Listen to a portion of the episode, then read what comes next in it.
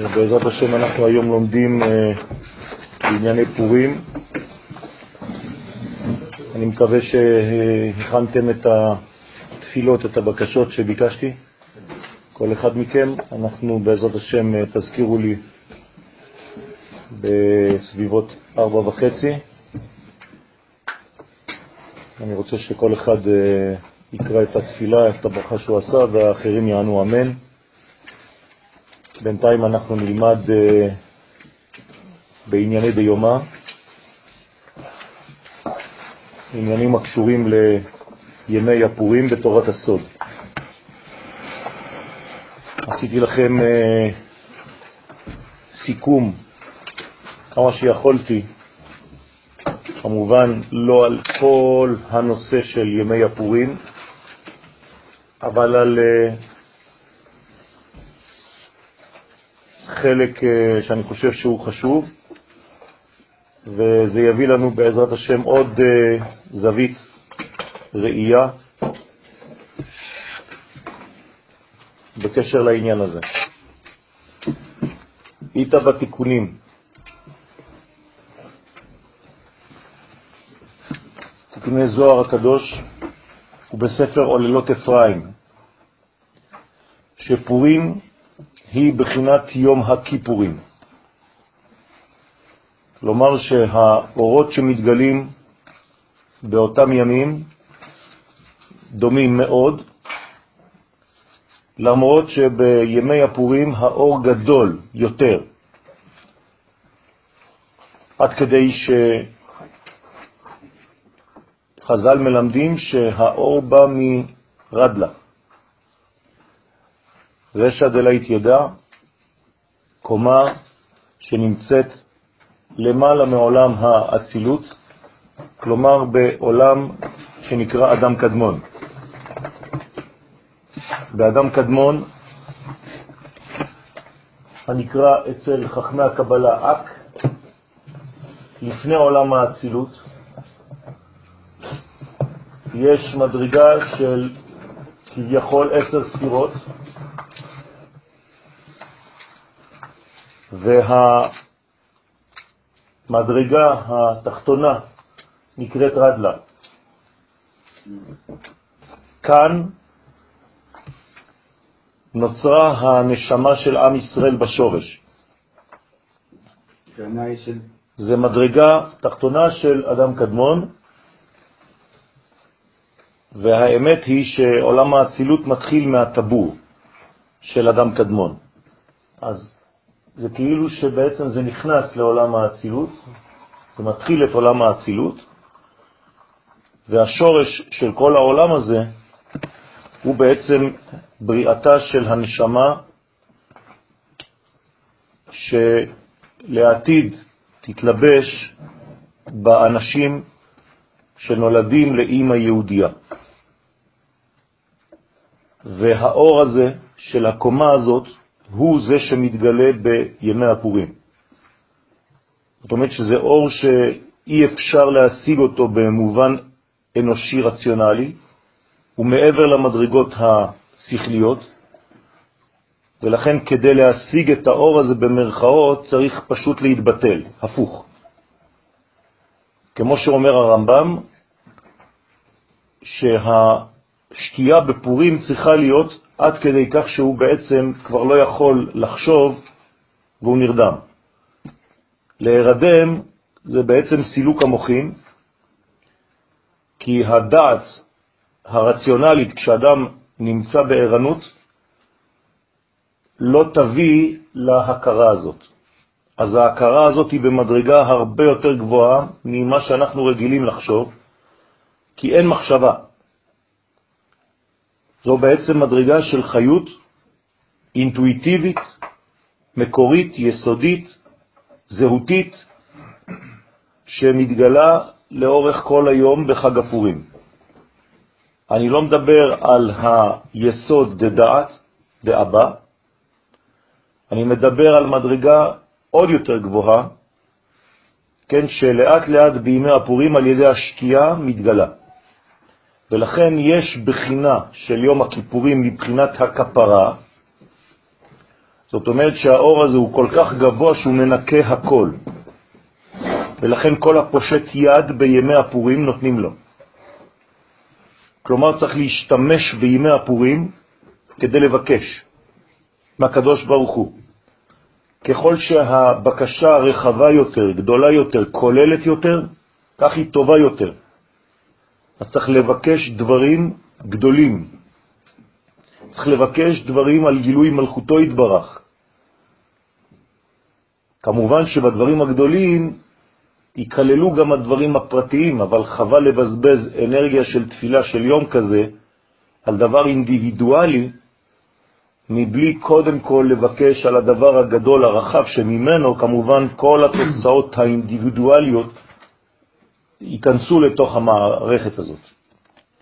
ולכן, והיינו כמו שיום כיפורים הוא גאולת הנפש, כמו כן פורים הוא גאולת הגוף.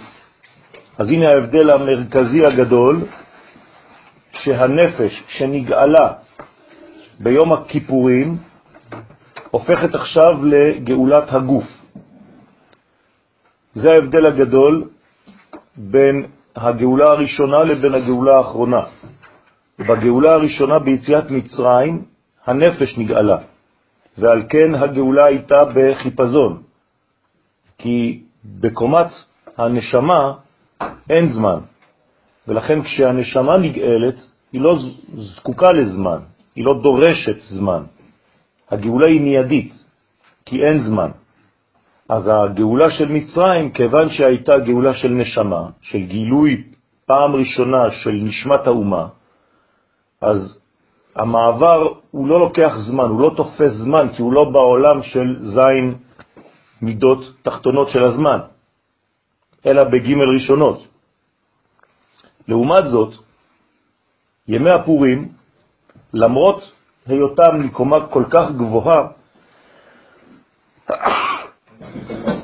הייתי אומר אפילו דווקא, בגלל שהם באים מקומה כל כך גבוהה, הם מסוגלים גם לרדת לקומה נמוכה ביותר, עד כדי כך שזה מתלבש בגוף. ואם הגאולה הזאת מתלבשת בגוף ועוסקת בעניינים של גוף, כלומר לגאול את הקומה הנמוכה של המציאות, את הגוף, זה אומר בעצם שיש כאן אנרגיה מאוד מאוד גבוהה שמתלבשת במימד הזמן.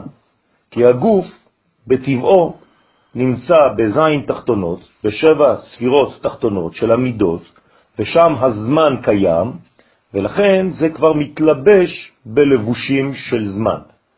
כבר למדנו שימי הפורים מתלבשים בלבושים. כל ימי הפורים זה בעצם לבושים, לבושים לבושים. אחד מהלבושים זה הזמן, הזמן הוא לבוש. כמו שהמקום הוא לבוש, כמו שהנפש היא לבוש, גם מימד הזמן הוא לבוש. הצבע הוא לבוש, הטבע הוא לבוש. אחד הלבושים זה הזמן, כלומר, ימי הפורים מתלבשים בגוף. בפורים אנחנו גואלים את הגוף, לא את הנשמה, רבותיי. ולכן כל מה שעסקנו ביום הכיפורים בנשמה, אנחנו ביום הפורים עוסקים דווקא בגוף, שהוא נרתיק לנפש. כך אומר השלה הקדוש בשאר האותיות. וההכנה לזה מתחילה מראש חודש. כבר מראש חודש אדר, אתם זוכרים שייחסנו את המילה אדר למילה אדרת, שזה בעצם לבוש, וכיוון שהאנרגיה הזאת מופיעה בפורים, היא כמובן מופיעה בשורש הפורים. איפה נמצא שורש הפורים? בראש חודש, אדר. שהרי ראש חודש אדר כולל בתוכו את כל ימי החודש. כמובן בתוכם גם את ימי הפורים. אז מי שמבין שראש חודש כולל הכל, כשהוא בעצם מציין ראש חודש, לא חשוב של איזה חודש, כל האנרגיות שעתידות להופיע בחודש כבר כלולות בראש. על דרך אומרם ז"ל במגילה י"ג, שקלי ישראל קדמו לשקלי המן. אז מה עושים בעצם בראש חודש אדר? משמיעים על השקלים. ככה מבקשת המשנה. כדי להקדים את השקלים, את המשקל, שקל וגמטריה נפש, כדי להקדים את הנפש של ישראל שהאומות רצו לקנות את עם ישראל, המן ביקש לקנות את עם ישראל מאחשוורוש, כאילו מעביר אותם כמו חפץ, מאחד לשני, מגלות לגלות, ממנטליות למנטליות, זרה. אנחנו בגלות, אפשר לקנות אותנו. אנחנו לא עצמאיים.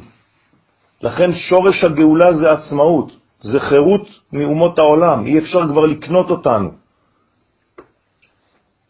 ולכן העניין הזה חייב להתחיל כבר בראש חודש. השקלים שלנו, שהקדוש ברוך הוא אומר לנו לתת זכר למחצית השקל, בשקל הקודש, זה בעצם פדיון הנפש של עם ישראל לפני שהמן קונה אותנו. והיינו, שאיש המשכיל צריך להכין את עצמו מראש חודש על פורים גאולת הגוף. אז מי שלא עשה את זה מבחינה של דעת, יעשה את זה עכשיו. אנחנו עדיין לא בפורים ממש, יום לפני פורים, אז אנחנו צריכים להבין שצריך להכין מראש עכשיו כבר את גאולת הגוף שתופיע באופן ממשי בימי הפורים. למה זה כל כך חשוב? כי בעצם, לפי מה שאני אומר עכשיו, אין יותר גבוה מהדבר הזה, שהוא הכי נמוך. כלומר, הגובה הוא פועל יוצא מכמה אני יכול לרדת. ולכן ככל שאפשר לרדת יותר, כך יוצא שהדבר שפועל הוא גבוה יותר. רק דבר גבוה יותר לא מפחד לרדת נמוך יותר. הגמרא בירושלמי ברכות, פרק א', הלכה א', עושה השוואה בין הגאולה האחרונה שאנחנו נמצאים בעיצומה עכשיו, לבין ימי הפורים. כלומר, הגמרא לא מצאה דוגמה יותר טובה מאשר פורים כדי לדבר ולעסוק בגאולה שלנו. מה אומרת הגמרא שם? שהגאולה האחרונה דומה לאיילת השחר. איילת השחר זו אסתר. אסתר המלכה נקראת איילת השחר. איילת השחר אומרת, תהילים 22, כ"ב, למנצח על איילת השחר, מה אומרת אסתר מיד? אלי, אלי, למה עזבתני? זאת אומרת שמלכת אסתר יודעת שיש חולשה בעם ישראל, בלבושים של עם ישראל, ובלבושים של המלאך השייך לעם ישראל. המלאך מיכאל וישראל עצמם. יודעת שבעצם נתחייבנו באותו דור כליה בגלל שאיבדנו שלוש אותיות, גם מישראל וגם ממיכאל. המלאך איבד שלוש אותיות, אלי, וגם ישראל איבד אלי. ולכן היא מבקשת, אלי, אלי, למה עזבתני?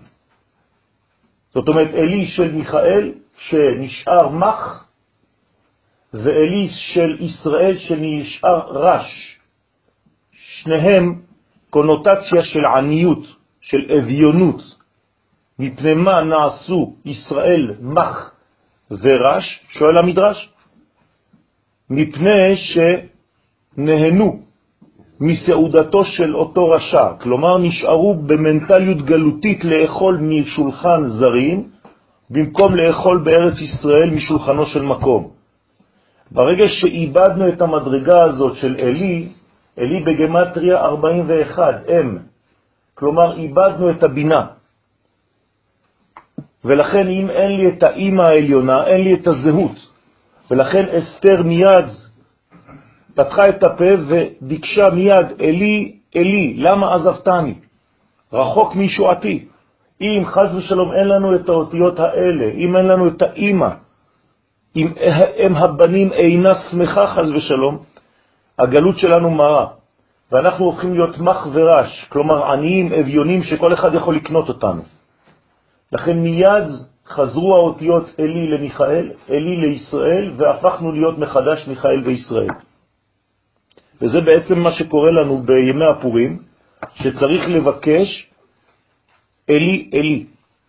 למה עזבתני? ולקרוא את מזמור כ"ב, שהוא שייך לאסתר, בימי הפורים. סליחה, הרב, למה אני צריך לבקש? אני צריך לעשות. קודם כל צריך להפנים את הרעיון. כן. כשמפנימים את הרעיון, מבקשים אותו בפה. כשאתה מבקש משהו בפה, אתה מזמין. כל דבר שאומרים אותו בקול רם הוא הזמנה, כמו זימון. אי אפשר לעשות דבר בלי להזמין אותו, קודם כל. אז אנחנו קודם כל מזמינים במחשבה, מבטאים בפה, ואחרי זה עושים. זאת אומרת שאנחנו בעצם משלבים את כל הקומות. אם ישנה רק עשייה ואין בה הפנמה ורעיון שיוצא לידי דיבור, זה לא עובד, זה לא נקרא בעצם אמר. אמר זה אור, מים ורקיע. אי אפשר לעשות דברים בלי שתהיה מחשבה, כי גם אנשים חקיינים יכולים לעשות דברים מבחינה חיצונית, אבל אין להם את המודעות הפנימית. אנחנו לא עוסקים בעניין הזה בלבד. זאת אומרת שזו בחיית מחיית עמלק. זה הבחינה של מחיית עמלק. בבחינת שקלים. מה שאני צריך להגיד, שאי אפשר להגיד את האמירה הזאת, את הבקשה הזאת, כדי להישאר בשולחן של זרים. נכון, ודאי, נכון, נכון, אנחנו צריכים, אמרתי, כל הקומות. וכתבנו מה אלוהינו מלך העולם שהכל נהיה מדברו. אז אה, המן, שהוא בעצם המלאק, זה מה שמוחה אותו, זה מה שמחלה אותו. והיינו שישקול את עצמו בפלס מוזני צדק, להטות את עצמו לצד ימין. ולכן בפורים צריך להפוך ממקבל למשפיע. כל תנועת הקבלה שלא יודעת איך לקבל, ולכן בקבלה לומדים בסופו של דבר, בשורה האחרונה, איך מקבלים, והקבלה נותנת תשובה מיידית איך מקבלים על ידי נתינה. כלומר, אין פה משחקים. אתה רוצה לקבל בצורה נכונה, אתה צריך להפוך ממקבל לנותן, ממקבל למשפיע, כדי שהצורה שלך תהיה מחוברת לצורה של הקדוש ברוך הוא, ואז הוא יכול להעביר דרכך, כי גם אתה בעצם בסופו של דבר אחד מן הנותנים ולא מן המקבלים בלבד. אז כמובן שנולדת בבחינת מקבל, אז אתה פשוט הופך מרצון לקבל לרצון לקבל על מנת להשפיע. וזה מה שמחלה את המלאק. המלאק היה תופס את האנשים שנמצאים בזנב.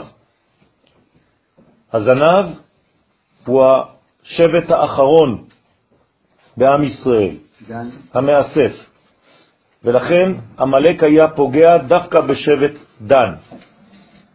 שבט דן הוא האנשים שנפלו מהקומה היסודית של האומה. אני אומר את זה במילים של היום, אנשים שנפלו ממחשבת התורה.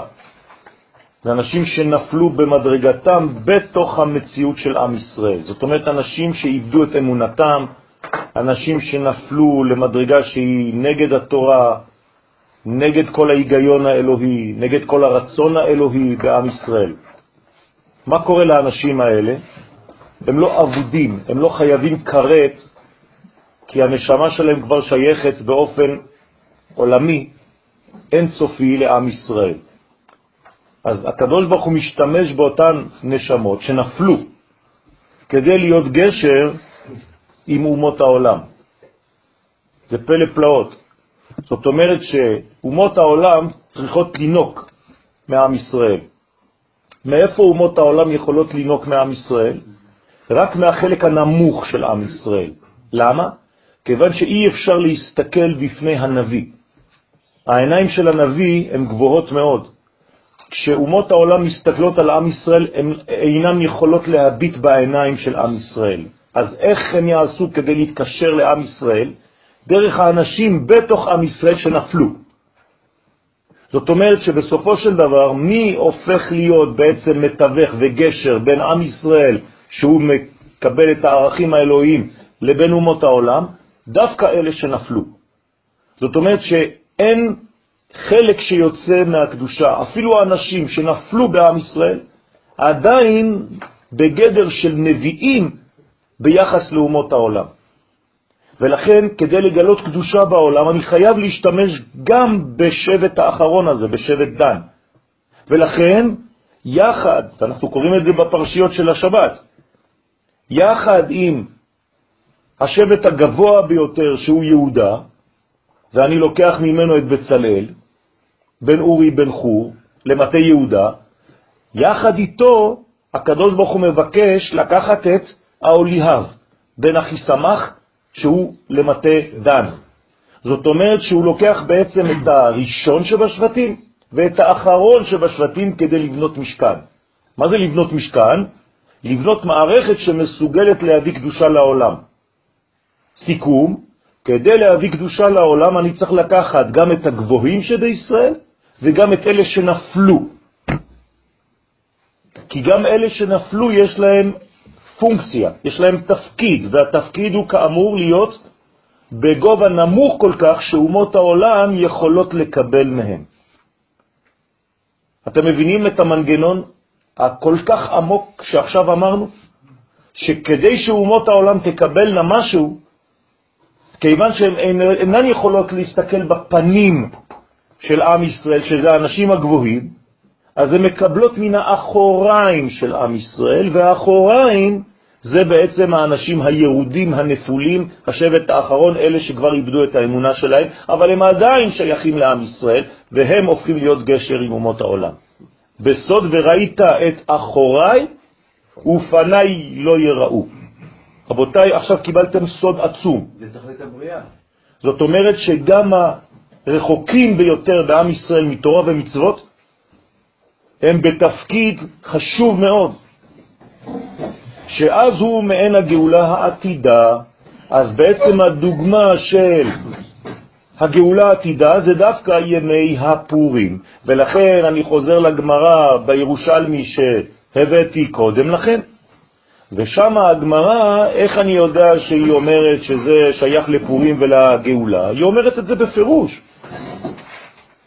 כך בתחילה, ומרדכי יושב בשער המלך. ממש, פסוקים. עכשיו אני מצטט לכם את הגמרא. כלומר, הגמרא בעוסקה בגאולה האחרונה מחזירה אותנו לימי הפורים. נו, אז מה אכפת לי שמרדכי יושב בשער המלך? אומרת הגמרא, ואחר כך ויקח המן את הלבוש ואת הסוס וילבש את מרדכי. ואחר כך ממשיכה הגמרא שמרדכי יוצא מלפני המלך בלבוש מלכות. ואחר כך אומרת הגמרא, עד הסוף ליהודים הייתה אורה ושמחה וששון בעיקר. זאת אומרת שהחכמים שם בגמרא היו בבקעה, בבקעת ארבל, והם רואים שם את איילת השחר. זאת אומרת שהם במצב של חושך, שהם יודעים שמבחינת השעות עכשיו מתחיל היום, אבל לא רואים את זה.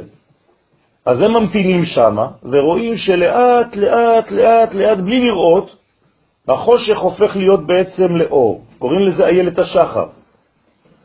מה הם אומרים שם? כקביעה, כך היא גאולתם של ישראל. כמעה, כמעה. מי שיחכה לאור מיידי, לא יבין ולא יראה. מי שיבין שהגאולה האחרונה דומה למהלך הזה, שאין שם השם, לא רואים כלום, חושך, גמור. המן, מרדכי, אנשים, צבעים, כלים, אין שם הוויה אחד בכל התהליך. מי שלא מבין את זה, לא יבין את הגאולה האחרונה, לא יגיד הלל ביום העצמאות, כי אין שם הוויה שם. בהופעה גדולה, אלא הכל בעצם רמוז מתחת לפני השטח. ראה שם והבן כאן. ומי שאין לו עיניים לראות את זה, לא יבין, כי הכל נמצא תחת אדרת, תחת לבוש.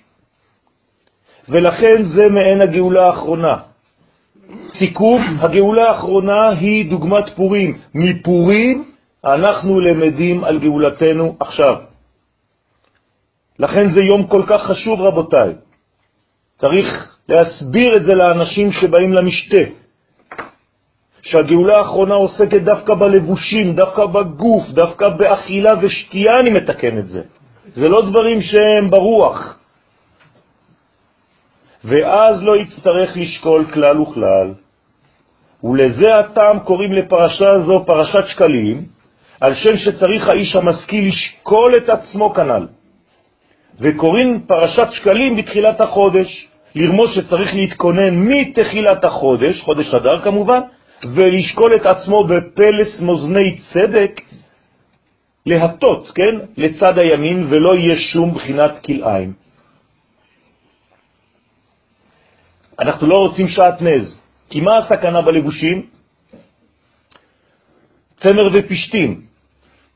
זאת אומרת, צמר ופשטים מותרים רק בקודש, פנימה. בחוץ זה אסור. לכן, יש כאן דבר פרדוקסלי בגאולה הזאת, שמבחינה חיצונית אסור, אבל מבחינה פנימית קורה משהו, ומותר, ומצווה. בציצית שלנו אנחנו צריכים לחבר צמר ופשטים. בחוץ אסור. מה זה אומר? שהגאולה שלנו תהיה בעצם דו-פרצופי. בפנים זה יהיה קודש, ובחוץ זה יהיה שעטנז. אומר הזוהר, שטן עז. זאת אומרת ששעטנז זה בעצם גילוי לא יפה בחוץ, כמו שראינו בזוהר, שהדור של הגאולה יהיה מכוער מבחוץ ויפה מבפנים. אז מה שיהיה אסור בחוץ הוא מצווה בפנים, לא מותר. זה פלא גדול של פורים, של ונהפוך הוא. וזהו בחינת באחד באדר משאירים על השקלים.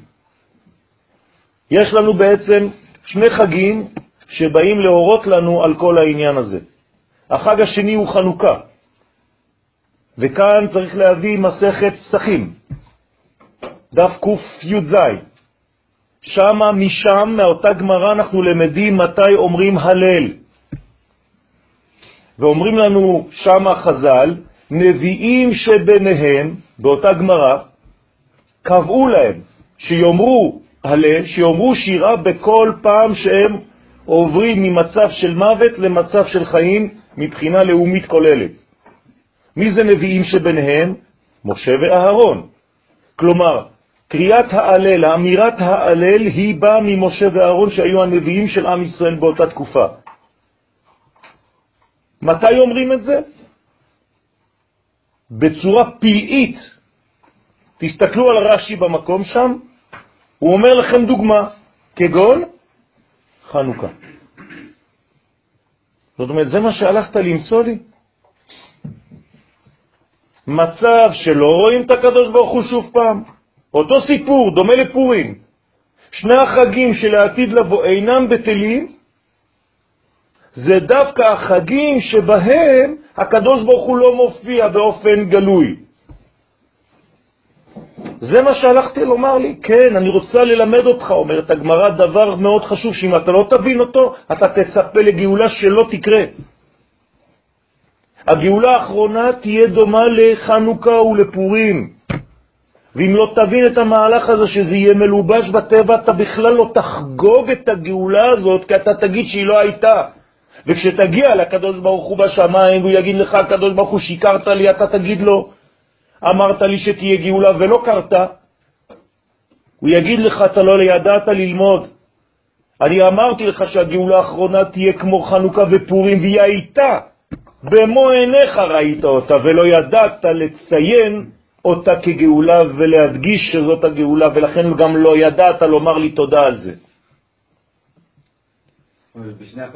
יש. נכון. ונצח זה העניין של נצח ועוד. אז פורים וחנוכה הם בסוד ירחין דקשות. מה זה ירחין דקשות? הרגליים של האמת. לא האמת, האמת נמצאת בתפארת. ספירת התפארת זו ספירת האמת. הרגליים בקבלה נקראות לבר מגופה, מחוץ לגוף. כלומר, כשאתה תסתכל על הרגליים, אתה לא תראה את האמת שהיא בתוך החלק העליון של התפארת. אתה תראה בעצם שני נושאים של כל הקומה. אתה תראה נעליים, אתה תראה לבושים, ואתה לא תבין ששתי הרגליים האל נושאות את כל הגאולה עצמה, כי הם מחוץ למערכת, לבר מגופה. ולכן זה נקרא, אל תתבלבל, זה רגליים אמנם, אבל דקשות של האמת. דהיינו, פורים הוא בנצח וחנוכה בהוד. שתי הספירות האלה, אתם יודעים שבקבלה אסור להפריד בין שתי הספירות, נצח והוד זה תמיד אחד. כלומר, חנוכה ופורים זה הבניין. ונצח והוד הם בבחינת לבר מגופה כנודע. והנה תנ"ך ומשנה הם בחינת גופי התורה, ולזה לא נשנו הלכות חנוכה במשנה. לאשר הוא בבחינת לבר מגופה. כלומר, אין לנו במשנה מדרגה שעוסקת בחנוכה. תגידו לי, אבל יש לנו בפורים. אז עוד מעט נבין למה. זאת אומרת, למה אין חנוכה במשנה? כי זה לבר מגופה, זה לבר מהתורה, זה מחוץ לתורה שאתה מכיר. ולכן נשנו דיניה והלכותיה בברייתות, אפילו לא במשניות. מה זה ברייתה? מחוץ, ברא. אך לפי זה, למה נשנו דיני והלכות פורים במשנה? הרי אתה סותר את עצמך עכשיו. גם פורים היה אמור להיות בחוץ, והלא גם פורים הם מבחינת לבר מגופה. תשובה, יש לומר, באמת כל דיני הלכות פורים, שמחה, משתה, משלוח מנות, מתנות לאביונים, מקרא מגילה, גם כן לא נשנו במשנה, כי אם בברייתות ובדברי האמוראים. זולת, חוץ מדבר אחד, הלכות קריאת המגילה ודינה נשנו במשנה. והטעם לדבר נשכיל ונאמר על פי דאיתא בכתבי אריזל, כי בפורים על ידי קריאת המגילה מתגלה אז הערת יסוד הבא שהוא בסוד מרדכי. זאת אומרת שכל מה שאתה רואה, גם שאתה רואה את זה במשנה, זה לא משנה. זה לא דבר שנשמר במשנה, זה דבר שהוא חיצוני למשנה, זה נקרא ברייתא. בוודאי שזה תורה שבעל פה, אבל זה במדרגה עליונה יותר, פנימית יותר, אחרת. רק דבר אחד נשמר. למה? קריאת מגילה. אתה יודע למה? כי ההלכות של המגילה יש בהן מן הדומה להלכות של ספר תורה. אם שמתם לב, במגילת אסתר חייבים גם כן לסרטט, לפני שכותבים. מה זה אומר לי? שגם אם זה סיפור שהוא מחוץ למערכת התורנית, יש לו קשר עם התורה. ולכן ההלכות שקשורות לכתיבה של ספר תורה דבוקות, דומות מאוד, קרובות מאוד, להלכות שנוגעות לכתיבת מגילה. לומר לך דבר מאוד חשוב, שהתורה של בני האדם עכשיו, מגילת אסתר, היא המשכיות של התורה שניתנה למשה בהר סיני. ואם אתה מפריד ביניהם, לא הבנת שום דבר. וידוע דאורייתא מחוכמה נפקת. זאת אומרת שהתורה שקיבלנו בהר סיני, מאיפה היא יצאה? מהחוכמה, ממדרגה של אבא. תורה שבכתב ותורה שבעל פה. ומאחר שעל ידי קריאת המגילה מתגלה הערת יסוד דאבא, תשימו לב, אותו מאותה מדרגה. אומרים לך במגילה, מתגלה בעצם מדרגה שהתגלתה ממה שקיבלנו בהר סיני, שהוא סוד חוכמה, נקראת אבא. כנודע אשר שם הוא מקור ושורש כל התורה כולה. אז יוצא שהתורה שקיבלנו בהר סיני והמגילה שקיבלנו מאסתר המלכה, זה בעצם אותה מדרגה. איך יכול להיות דבר כזה? תורת השם ותורת האדם. זאת לא תורת האדם, זה מה שאתה חושב שזאת תורת האדם. זה תורת השם מלובשת באירועים היסטוריים אנושיים. ולזה גם דיני המגילה והלכותיה נשנו במשנה, והם גופי תורה כמו המשנה עצמה. עד כדי כך. זאת אומרת שאסתר הצליחה לעשות תרגיל שהוא עליון מאוד. היא שכנעה את החכמים שבאותו הדור להכניס אותה לקנון הזה של כל התורה כולה. כי אמרה להם, אם אתם לא כותב, כותבים אותי, כתבוני לדורות, זכרוני לדורות, אתם, גם אתם לא הבנתם מה זה הגאולה האחרונה. היא נתנה להם שיעור בגאולה האחרונה, ונתנה להם ולנו. לא, אבל תורת משה מאיפה ירדה?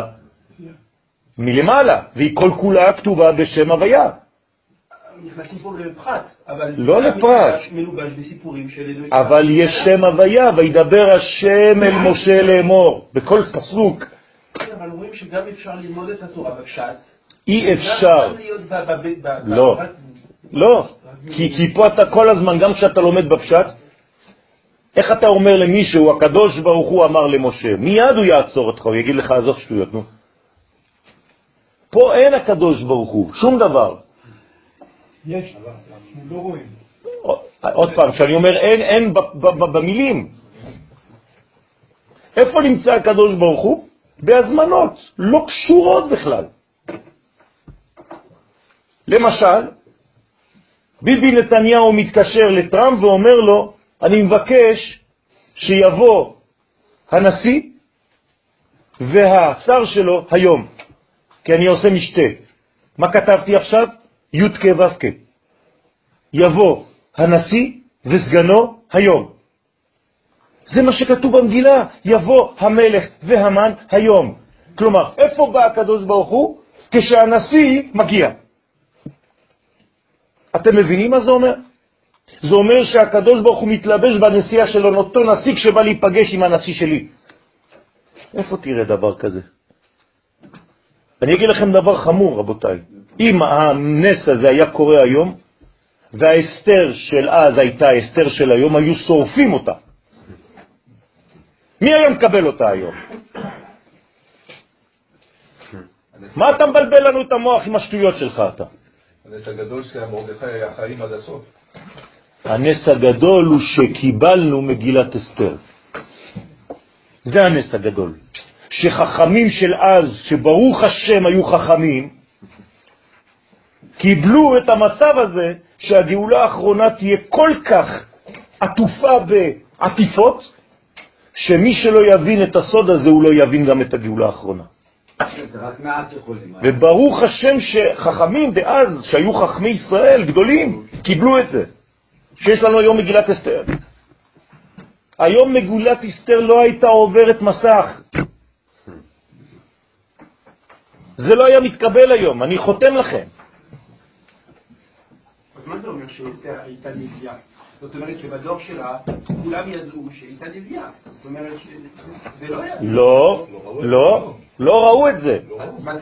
אחרי שכל הסיפור קרה, היה ויכוח גדול בגמרא בין אסתר לבין חכמים.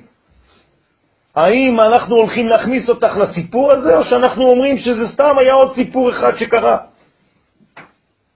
מרדכי ואסתר לא היו מקובלים בעיני האנשים של אותו דור, רבותיי. אתם לא מבינים מה זה מרדכי באותו דור, אנשים לא יכולים לסבול אותו. אני לא מדבר על האחרים. מרדכי הוא חייל בצבא הפרסי, הוא מפקד שם. אין לו שום קשר לכאורה מבחינה חיצונית ליהדות. אסתר הולכת במשך שנים לארמון של אחשוורוש, התבוללה לגמרי. מי שם עליה? אבל שאר דיני הלכות פורים וגם דיני הלכות חנוכה לא נשנו במשנה לאשר הם מבחינת לבר מגופה. אז כל הסוד כאן זה לדעת שאנחנו מחוץ לגוף. ואנחנו מחוץ לגוף ועדיין אנחנו נושאים את כל הגוף. זה עוד יותר חזק.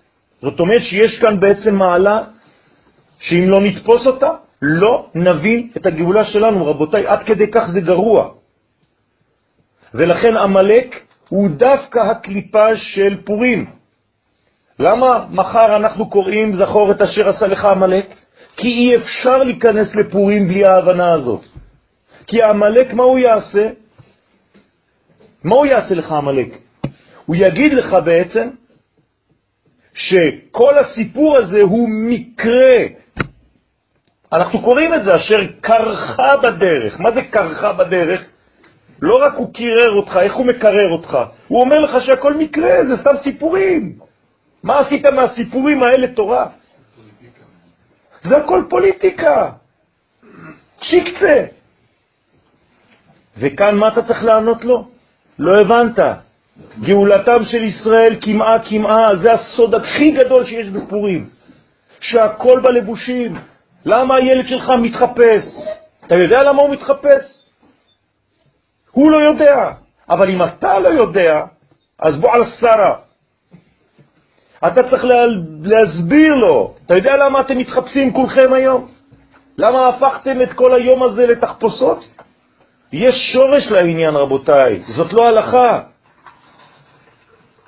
זו בעצם סגולה פנימית של עם ישראל שהוא חי אותה, הוא לא יודע אפילו מאיפה זה בא. תשאלו, לא חשוב מי.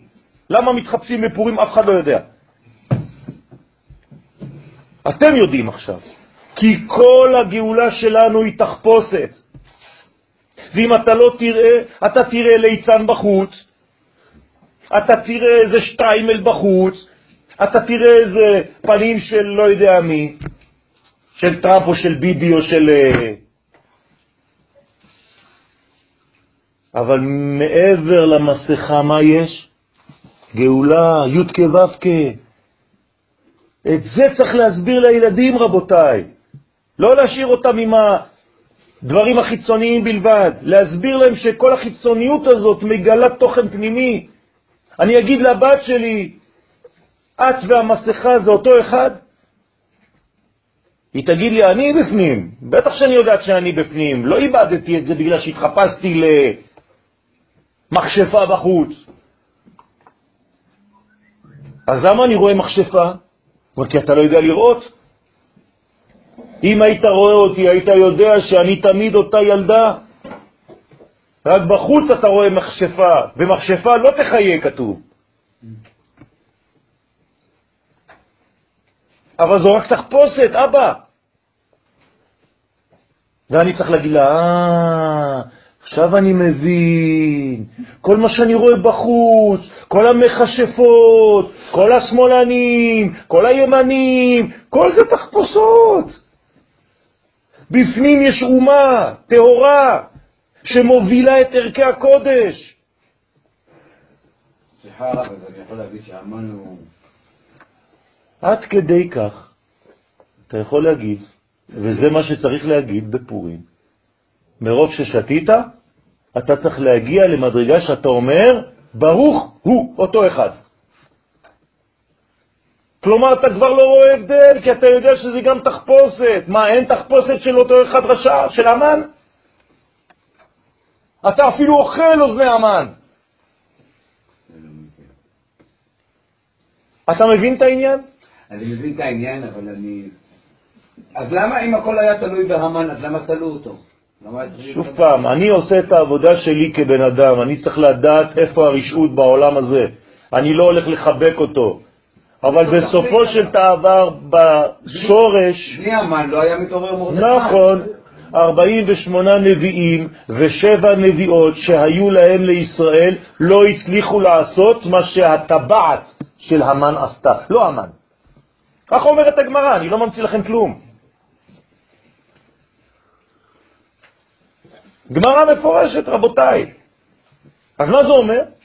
זה אומר שאם אתה לא מבין שהמהלכים הגיאופוליטיים, ההיסטוריים, הם חלק מהלבוש של כל מה שהקדוש ברוך הוא מתלבש בפנים, אז לא הבנת שום דבר. הקדוש ברוך הוא מדבר אלינו דרך ההיסטוריה האנושית. בסופו של דבר, עמלק, אם אני צריך להשתמש עמלק, כדי להיות גיבור, כי הוא שונא את החלשים. עמלק בא לתפוס אותי בלבוש ולומר לי שהלבוש לא קשור למהלך. הוא תופס את שבט דן ויזנב בך את כל הנחשלים, נחשלים אותיות נחש. בסדר? מה עשה הנחש? פיתה. את מי? את אדם וחווה. איך הוא פיתה אותם? על ידי מה? היגיון. מה אמר להם? מה, אתם באמת מאמינים? הקדוש ברוך הוא גם הוא, אני עבדתי עליו כבר לפניכם. גם הוא אכל. לפני שבאתם אתם. אני הנחה שאכלתי כבר את הקדוש ברוך הוא. מאיפה הוא יודע עכשיו טוב ורע? הוא אכל לפניכם. בגלל זה הוא מפחד שתאכלו, כדי שלא תהיו כמוהו, אחרי זה יהיה גם אתם וגם הוא, כולם יהפכו להיות אלוהים. זה הכוח של עמלק, זאת אומרת הוא מבלבל אותך, הוא אומר לך תיזהר, אין שום פנימיות, הכל סתם מקרי. בפרקי רבי אליעזר ובמדרש תנחום הכתיב, זכור את יום השבת לקדשו, וכתיב, זכור את אשר עשה לך עמלק. אז אני לא מבין, חכמים בעצם משווים בין שבת, לעמלק. בשניהם כתוב זכור. תראו איזה יופי, תראו איזה כוח. כלומר, בעצם הכוח שהמלאק מפתח זה הכוח ששבת מפתח. וואי, וואי. אולי בפספוס השבת. אז בוא עכשיו אנחנו צריכים להבין. שלנו. לזה זכור ולזה זכור. מה, לא מצאת מילה אחרת? היום מה היית אומר? להבדיל אלף הבדלות, נכון? לפני שאתה אומר דבר כזה. לא כתבו חכמים פה, להבדיל אלף הבדלות. אמרו לך זכור שמה, זכור פה, זה פסוק בתורה. ראשית גויים עמלק, ראשית תבואתו, ישראל, ראשית ראשית, לא כתוב להבדיל אלף הבדלות מיליוני אלפי אלפים. חכמים לא פוחדים, הם לא פחדנים, הם רוצים שתבין את העניין לאשורו. אז מה התשובה? אלא למה, למה הדבר דומה למלך שעשה סעודה, התמחוי לפניו, מלא וכו', וכל האוהבים שלו, משקינח פלוני שונאי. לזה זכרת מלוא זכרת על התמחוי, ריקן תמחה את זכר עמלק. עד כאן לשונו. מי הבין? לא הבנתם כלום? מי הבין? מה אתם מסתכלים עליי? תענו. אני אומר שלא הבנתי. לא מתבייש. מה? שישבנו על, השולחן של ה... של האוכל, כן. של איזה שולחן? יפה. נו. יפה. איך פספסנו משהו? היה אסור לא. היה אסור ליהנות. מה זאת אומרת בעצם? מה עשית שם שגם ביקשת קינוח? כשאתה אוכל בכוח, אתה לא מבקש קינוח, אתה רק רוצה לברוח, נכון? איך אתה רואה שהאדם הוא בעצם כיף לו שם? הוא אומר, יש עוד משהו? מנה אחרונה אפשר לקבל תפריט? זאת אומרת שהיהודים שהיו אז, מה הם לא הבינו? איזו נקודה הם לא הבינו? לא. זה לא המקום, זה לא הזהות, הם אוכלים עכשיו. מה זה אוכלים? מפנימים? זרות. רבי שמעון בר יוחאי עליו השלום, הוא ולא אחר, אומר לתלמידים שלו, זאת הבעיה. ואני אתרגם לכם, אני הקטן יואל היום. כל יהודי שנמצא היום בחוץ לארץ וקורא לעצמו מה שיקרה, מה שיקרא לעצמו, הוא אוכל עכשיו משולחן זרים, והוא נהנה מזה, והוא שומר את התלמידים שלו שם ולא אומר להם לבוא לפה, יש לו בעיה חמורה. וזה המקור לכל הבעיות. לנו, למה רק לא? למה אני אומר את זה? כי יש לנו כלל. על ידי מי אפשר לגמור את עמלק? בני בניה של הדר? רחל. אין עמלק נמחה אלא על ידי הבנים של רחל. למי חכמים מכוונים? יוסף. יוסף זה משיח בן יוסף. יוסף בגמטריה ציון. כלומר, כל עוד ולא תהיה ציונות, לא נמחה את עמלק. אנשים יחזרו לציון, עמלק נשרף, אני אפילו לא צריך להוציא נשק.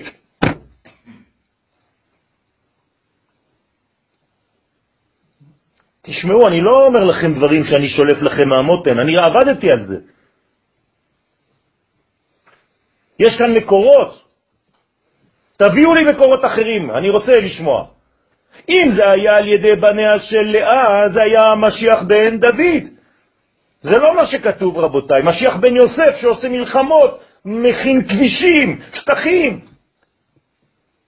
כסף, ממשלה.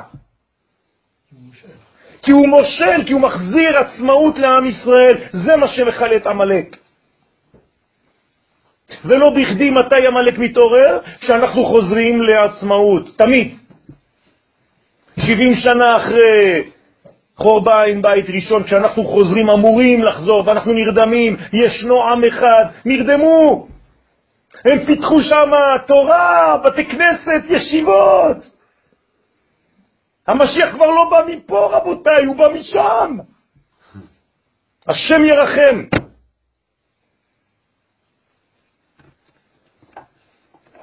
ולהבין דבריהם הקדושים נראה לפרש. דהנה האדם הוא קומה שלמה, בחינת עולם קטן. וכל עולם ועולם מעולמות התחתונים והעליונים הוא קומה שלמה. וכן כללות העולמות היא קומה שלמה. והנה המוח והחוכמה הוא עולם עליון מאוד. והנה אצל שבת נכון מאוד הדבר להעלות את השבת לעולם החוכמה והזיכרון כדי לקדשו. כלומר, אתה רוצה לחיות את השבת?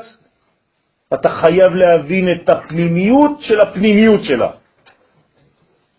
אבל המלאק הרשע, אין שייכות להעלותו אל המוח ואל הזיכרון של החוכמה העליונה. אז למה כתוב זכור?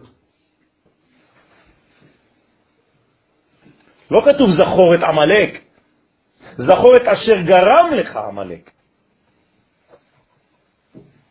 וזו קושיית המדרש, לזה זכור ולזה זכור? סימן שאלה. ועל זה תירץ למה הדבר דומה. זאת אומרת שאתה צריך לזכור את התוכן הפנימי של הדבר, כי אם לא תזכור את הדבר הזה, אם לא תבין את זה, אז פורים זה יהפוך להיות סתם. סתם חג של חיצוניות, סתם חג של אוכל, סתם חג של שתיית יין ושכרות. לא. אתה צריך לבוא עם המגמה הזאת של עד דלא ידע. אני עכשיו רוצה להבין ואני רוצה להמחיש בגוף שלי, הקדוש ברוך הוא, שהבנתי את הסוד של הגאולה שלך. אני עכשיו מתחפש למשהו, לא אני. בפנים אני נשארתי, אני. בחוץ אני יכול להתחפש. לא חשוב. הבגדים שלי בפורים הם הפוליטיקה, אתם מבינים?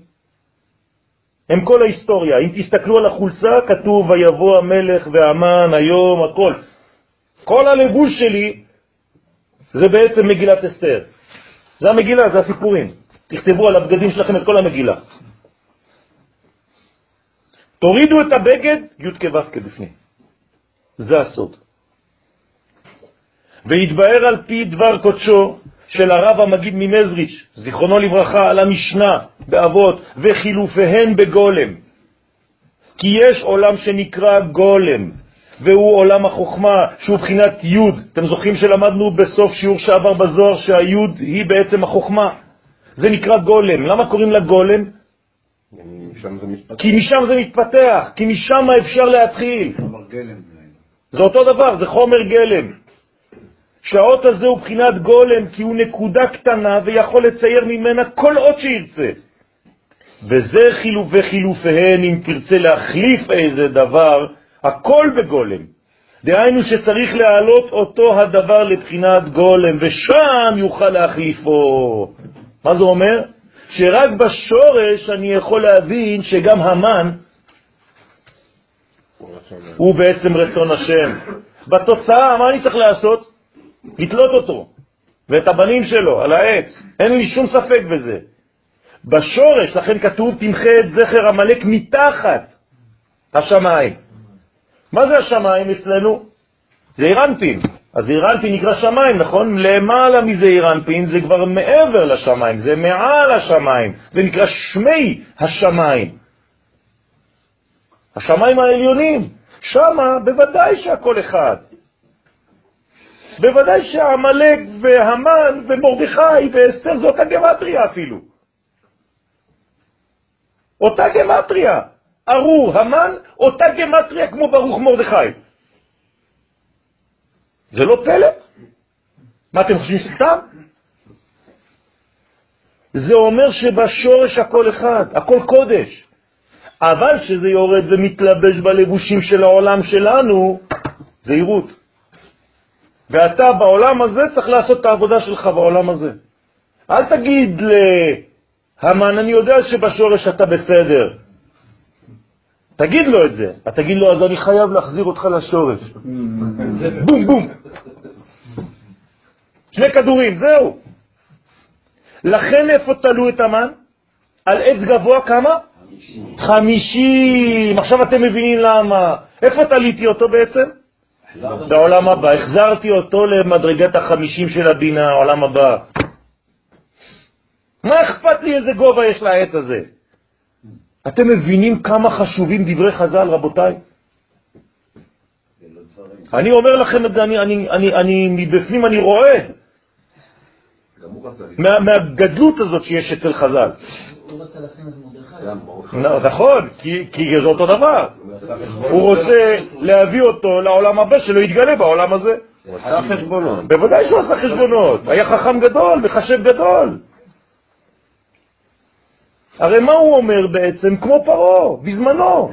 כל הבן הילוד, היאורה תשליכו. כלומר, לפני שזה יתגלה, תחנוק אותו בשורש, שלא יתגלה בעולם הזה. כלומר, יהודי טוב, מבחינתו זה יהודי שנשאר בגלות, לא מתממש. תישארו פה, אדרבה, אני אתן לכם מה שאתם רוצים.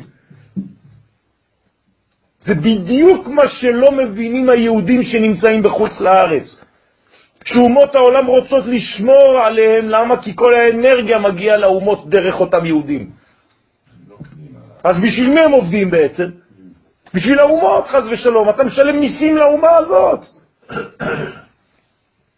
אתה נותן את חילך, את כוחך לאומה הזאת. מבחינת הזוהר כתוב שזה זרע לבטלה. הבעיה העיקרית הראשונית זה החכמים שם. אז על מה אני מדבר? על מה אני מדבר? על מה אני מדבר? מה היה הבעיה של פורים? מי עלה לארץ אחר כך? מי עלה לארץ? אתם חושבים שהגדולים עלו? האנשים הכי נמוכים, החרש והמסגר, מסכנים, שהם אפילו היו נשואים בנישואי תערובת, שהם לא ידעו אפילו מי הם יהודים או לא. כל הגדולים נשארו שם. למה אתה לא אומר הלל בפורים? בגלל זה. אבל עדיין אנחנו מה זה מתקשר עם ההתחלה שצריכים יהודים שנשארו שם? שהגויים יכולים להתקשר איתם? נו. אם הם באים לפה, זה לא... לא אמרתי שהיהודי או יוצא, אמרתי שהיהודי שנופל ממדרגתו הוא היהודי שבעצם נמצא פה, אבל מה שאתה קורא היום החילוניות. לכן הרב קוק זצ"ל כותב ספר שלם על החילוניות, שזה בעצם בעצם המדרגות של עם ישראל שנפלו ממדרגתם כאן, בשביל להיות קשר וגשר עם אומות העולם. אז הם הדנים. אז הם הדנים. זה לא עניין של מקום. לא. כן. הסיפור של המגילה הוא, אוקיי, ברור. מה ברור? שנייה. מה קורה אחרי כן עם אסתר? נכון. נשארו שם. אסתר נשארה, גם מרדכי. הם נשארו בחצרו של אח... נכון. לכן אתה לא אומר הלל. זאת אומרת, אתה צריך לקחת חלק מהסיפור הזה, הוא לא נגמר. והיום הגאולה האחרונה אנחנו חותמים את הסיפור הזה של פורים שהחל ולא נגמר. ואל תחזור על אותו עניין, שמא לא תאמר הלל ביום העצמאות החדש. מבחינתה היא הייתה בגלות. היא- היא מה זה מבחינתה? מבחינתי. בוודאי שמבחינתה היא הייתה בגלות. אבל היא פעלה שם כדי להציל את עם ישראל מפוגרום באותה תקופה, אבל זה לא מספיק. המסר הוא, תעלו לארץ, הרי כל הסיפור הזה, אם אתה שוכח את הרקע, אתה לא יכול להבין אותו. שאל לאנשים מהו הרקע לעניין מגילת אסתר, אנשים לא יודעים. זה 70 שנה, כלומר השנה שהם אמורים לחזור לארץ. עוד פעם עמלק בדרך בצאתכם ממצרים. עכשיו איך קוראים למצרים? שושן. זה אותו דבר. ואחרי זה ב-1940, 39, עם ישראל אמור לעלות לארץ, והם נשארים שם, אז מה קורה? עוד פעם שואה. למה מרדכי לא חזר בארץ? הוא חזר שושן. היה וחזר. הוא עלה לארץ. כן. למה הוא חזר? כי, כן, כל מיני דברים, לא ניכנס עכשיו לעניינים, אבל זה... אתם מבינים, כן? זאת אומרת שאותם, מנהיגים שבאו והתמרדו על ההנהגה היהודית של אותה תקופה, בסופו של דבר נכנסו לשורה של אותה הנהגה. כן, בדיוק, בדיוק. ולהבינך זה היטב. נראה דכל דבר שהוא מתואר בצורה, אז אינו יכול לקבל צורה אחרת, אלא אם כן שקלקל הצורה הראשונה ואז נעשה בחינת גולם. במילים אחרות, כל דבר שאתה רוצה להבין אותו, אתה צריך להחזיר אותו לגולם. אם אתה לא מחזיר את הדבר לגולם, הוא יותר מדי מפותח בצורה שאתה רואה עכשיו, אתה לא תבין. אני אגיד לכם את זה במילים שלי. אם אתה רואה סיטואציה ואתה לא יודע להחזיר אותה לשורש, לראות אותה בעיניים פנימיות, אתה לא תבין כלום. אז אני צריך להתחקות אחרי האבולוציה שלו ולראות מאיפה. במילים אחרות, אם אתה לא רואה היסטוריה שלמה של עבר, הווה ועתיד, אתה לא תוכל להתייחס להווה. מי שמתייחס להווה כנקודה שאין בלתה, הוא לא אומר אמת, הוא לא דובר אמת, כי הוא רואה רק חלק מההיסטוריה, חלק מה, מה, מהסכת. זה כמו לפסוק הלכה מתוך דף גמרא. אתה לא יכול. האמת היא שהעבר הוא עתיד. כי אתה לא ראית את הדפים הבאים. אתה באמצע הפיתוח של המחשבה, ופה אתה, אתה פוסק הלכה. לכן אחרי לימוד גמרא, מה אתה צריך לעשות? ללכת לראות הלכה. תיזהר, אל תפסוק הלכה לפי מה שקראת באמצע הדפים שם. אתה תלך לאיבוד. ואז נעשה בחינת גולם בלי שום תואר, כלומר אתה מפשיט את כל הצורה הראשונה, ואז יכולים לעשות מן הדבר ההוא איזה תואר שירצו, ואז אתה חוזר ובעצם מלביש אותו בצורה אחרת. פושט צורה ולובש צורה. אותה גברת בשינוי אדרת. אדר. ודבר זה נראה בחוש. כלי כסף, כשרוצים לעשות ממנו כלי אחר, צריכים להתיכו מקודם. אותו דבר. אתה לוקח כלי שכבר יש לו צורה, איך אתה תיתן לו צורה אחרת? אתה מתיח אותו. החזרת אותו לגלם, חומר גלם, עכשיו אתה יכול לבנות צורה חדשה. מי ידע בכלל שהייתה צורה אחרת לפני? אף אחד לא יכול לדעת. כמו כן בעולמות העליונים, כשמעלים איזה דבר לעולם החוכמה שנקרא גולם, אז יוכל לצמוח ממנו איזה דבר חידוש. אתם מבינים? כשאתם לומדים משהו, רבותיי, תחזירו את הדבר שאתם לומדים לשורש, אל תמשיכו רק לפי מה שמישהו אחר כבר אמר. אם לא, בחיים לא תחדש כלום בתורה. ואתה שומע שיעורים, זה אמר, והוא אמר, והוא אמר, והוא אמר, והוא אמר, והוא אמר, והוא אמר, והוא אמר. שעה וחצי של הוא אמר. נו, בסדר, הבנתי, אני יודע, אני לא צריך אותך בשביל זה. העתק הדבק, העתק הדבק, העתק הדבק. מה אתה אומר? מה העניין? אז לא הבנתי, מה? אומר דבר בשם אומרו, כן. הוא מביא... בוודאי, אבל זה לא מספיק. אתה צריך להבין לפי ההתפתחות שלך, יש לי מישהו שכבר אמר את זה, ברוך השם, אני נרגע. אבל הבנתי. אבל אם אני סתם מצטט, אז מה עשיתי? ולכן זה חילופיהם בגולם. כלומר, מה זה חילופיהם בגולם? עכשיו אתם מבינים? ששם זה מתחלף. אם אתה לא מחזיר את הדבר לגולם, אתה לא, צריך, אתה לא יכול ללבוש חליפה. מה זה חליפה? חלף.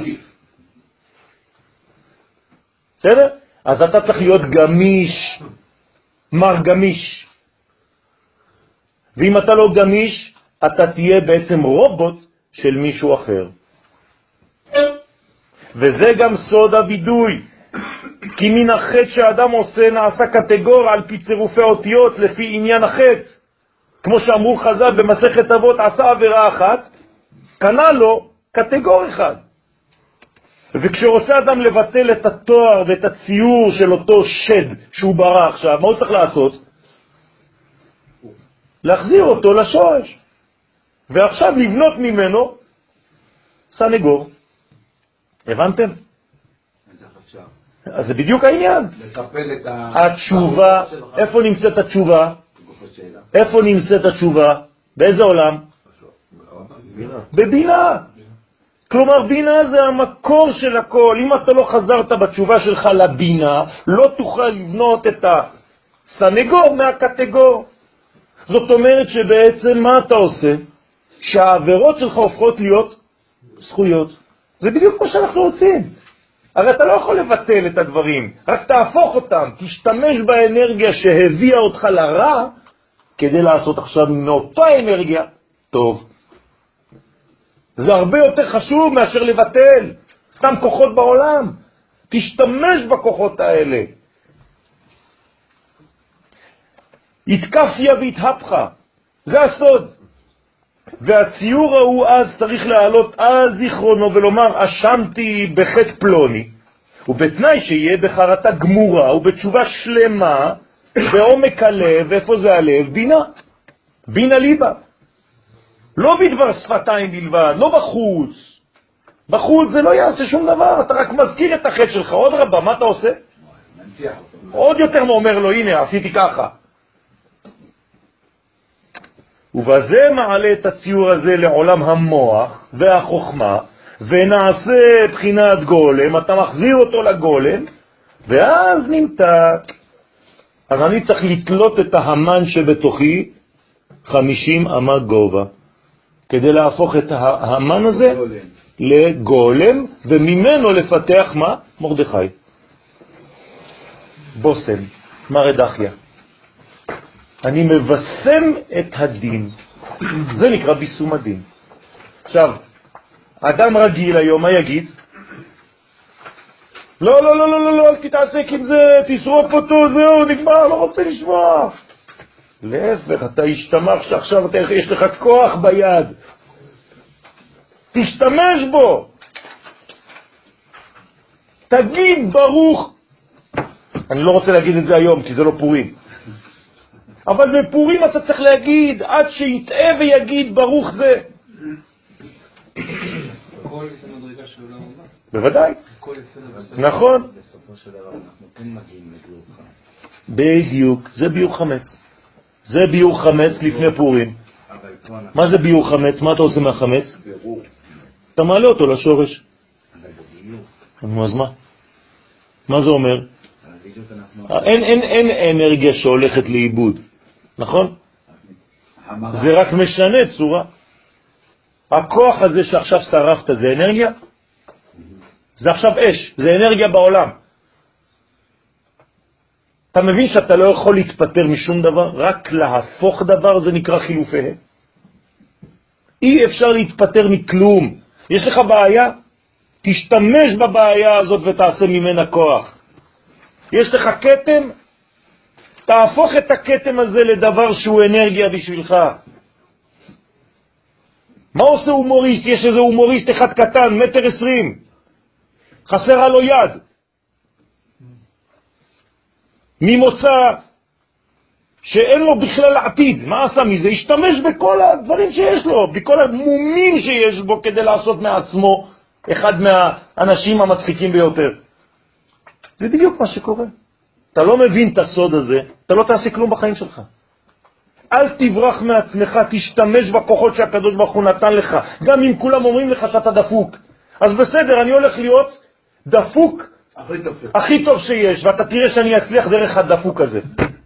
זה בניין, זה בניין שבא מחורבן במקום להחריב. ואז נמתקו מאליהם, זה נקרא מיתוק. האותיות של החץ. אז מה עשית לאותיות של החץ? הפכת אותם. הפכת אותם, את הצירוף. זה היה נזק, הפכת את זה לזקן. זה אותן אותיות. פחד ודחף. והוא גם כן עניין לשון חרטה. מה זה לשון חרטה? לשון בחרת. מה זה חרת? אה? זה ייצור מחדש. דהיינו חקיקה. רוצה לומר שנחרטו ונחקקו אלו הצירופים של האותיות של החץ, עד שאתה בעצם מחזיר אותם לגלם, ואז אתה תעשה חקיקה חדשה. ועל פי זה מבאר קצת עניין פורים. אמרו חכמים, זיכרונם לברכה, במסכת מגילה דף ז', חייב איניש לבסומה בפוריה עד דלא ידע, עד כדי כך אתה צריך להתבשם. לפי תורת הסוד צריך לשתות 15, 15 כוסות של יין. ככה אומר רבי משחי. למה 15 כוסות? כדי לכתוב את האותיות י' וה'. י' 10, ה' 5. כלומר, אתה צריך בפורים להגיע למדרגה של יודקה, כלומר של מדרגה של עולם הבא. זה נקרא עד דלא ידע, למעלה מהדעת. מתי משה רבנו הוא האיש הכי גדול? מתי הוא הגיע לשיא שלו? כתוב, ולא ידע, משה. כי קרן אור פניו. כלומר, מתי משה הגיע לשיא הכי גדול שלו? בפורים. הוא בעצמו הגיע לפורים. הרי מה זה פורים? זה משה. יסוד דאבא, מרדכי זה משה רבותיי, רק בלבוש חדש. מה? אותו דבר. אותו דבר, זה המדרגה, זה מה שהתחלנו לומר בהתחלה.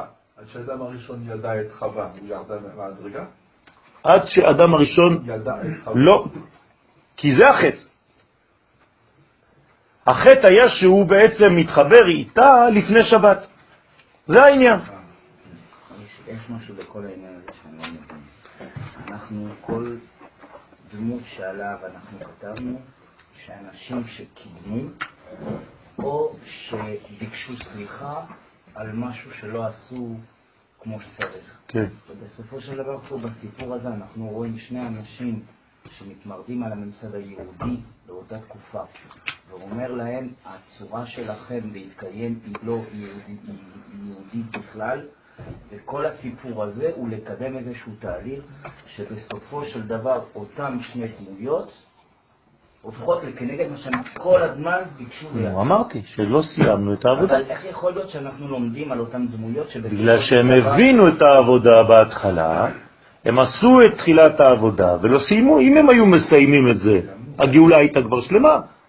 למה תגיד שהם עשו מסירות נפש? עשו, בוודאי שהם שהם עשו. הם עשו, הם עשו, הם לא סיימו. אני לא מבטל.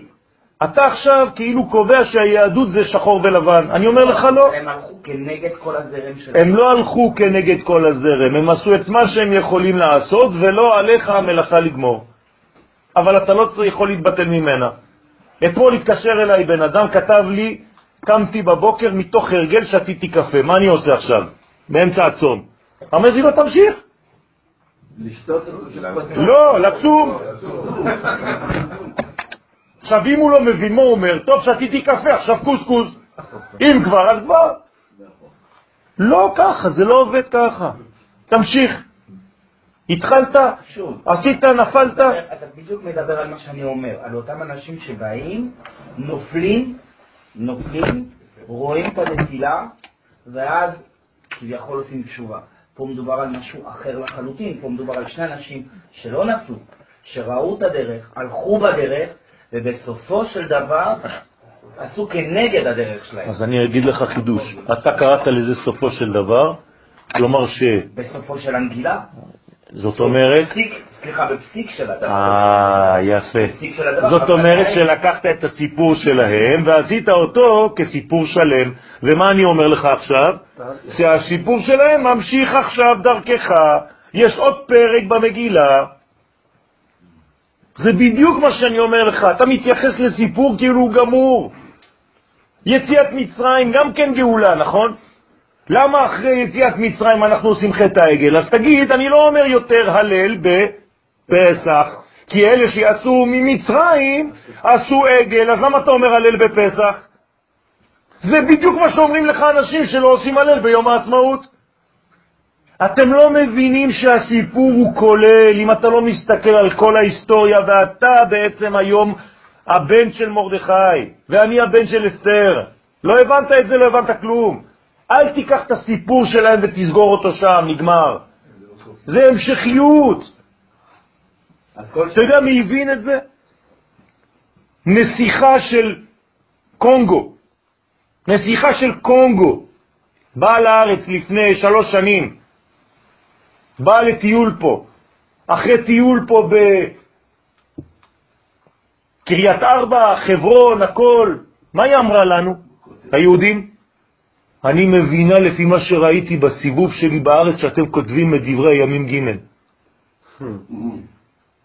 זה חוכמה, שיהודי אפילו בעצמו לא אמר את זה. והיא צודקת, אנחנו כותבים עכשיו דברי ימים ג'. חייב עד דלא ידע, בין ארור המן לברוך מרדכי. כן. שני דברים. אחד, אה, אנחנו קוראים דברי מ"ג, אז אז אני אשאל, האם פעם מישהו יכתוב את הספר? כן? כן. כן. אתה להגיד לי, מה פתאום, ישרפו אותו. נכון, אבל כן, נכון? נכון. כדי לאשר את זה, ושתיים, אני אהיה פה כדי שייכנס. בעזרת השם. או אנשים כמוני. אל תדאג, הקדוש ברוך הוא יותר חזק מכל מי שמתנגד. ההיסטוריה יותר חזקה מכולם. זה לא נכון, יש לה גבול, ואנחנו כבר בסוף הימים של הגבול הזה. בעזרת השם. שאלה שנייה. כל הסר באמצע, מבחינת מה שהרב מספר, אז אה, אז למה דווקא זה יישאר לדורות? למה דווקא כך? יפה, כי זה לא נגמר. דבר שנגמר, אני לא צריך להמשיך אותו. דבר שימשיך, זאת אומרת שכל הנצח שיבוא, הרי מה אמרנו? שפורים וחנוכה זה נצח ועוד, מה זה נצח ועוד? נצחיות ויופי. כלומר, אתה תמשיך באותה מדרגה כל פעם קצת יותר. מתי זה ייגמר? לא ייגמר. זה בדיוק האינסוף. נלך ונשכלל את העניין הזה, וזה יתלבש בחומר. יותר ויותר אתה תגלה את זה. אבל אם רואים שכל הדורות לא הגיעו לגאולה שלמה, אולי אומר שבטקסטים האלה אין את המפתח. יש, יש את המפתח, כי הגאולה השלמה היא לא נמדדת על הסוף, היא נמדדת על התהליך. וזה בדיוק מה שאומרים חכמים בגמרא. שוב פעם אתם נופלים למלכודת. אתם חושבים שגאולה זה תאריך, וחכמים אומרים לנו בירושלמי, פרק א', משנה א', הלכה א', הגאולה היא כל צעד. כלומר, עכשיו אתה בגאולה. אם ישאלו אותך בסוף השנה, חברים שלך, אתם הדתיים אומרים שתהיה גאולה, הנה, שוב פעם לא הייתה. תגיד למה, כי אתה לא הבנת מה זה גאולה? כל שנה, כל רגע יש גאולה. אחכה לו מתי? בכל יום שיבוא. לא שאני מחכה לו שהוא יבוא מחר. כל יום אני יודע שהוא בא. היום הוא בא, מחר הוא בא, מחרתיים הוא בא, כל יום בשכבה אחת נוספת. לא הבנת את זה? פספסת את העיקר. זה הסוד של הגאולה, רבותיי. כל שלב ושלב הוא חלק בלתי נפרד מהגאולה.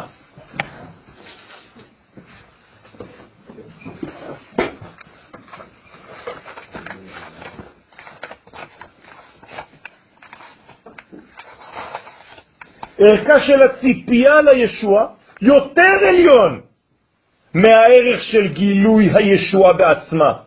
למה? כי הישוע היא בלתי סופית, ולעולם לא יגיעו אל הקצה, אין קצה, כי כל גילוי של ישוע הוא חלק מהישוע. הרב חרל"פ, רבותיי. איזה חלק?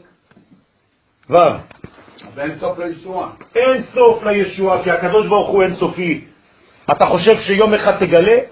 אם תגלה, אז מה אומר? שהקדוש ברוך הוא היה מוגבל, מוגדר.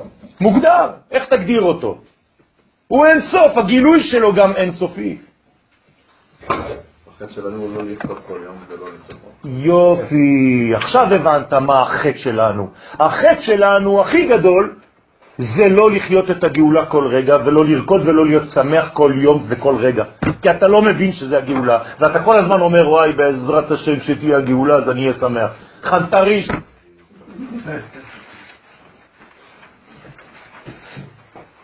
זה כמו אחד אומר לי, כשיבוא המשיח אני אלמד תורה כל הזמן. תלמד עכשיו.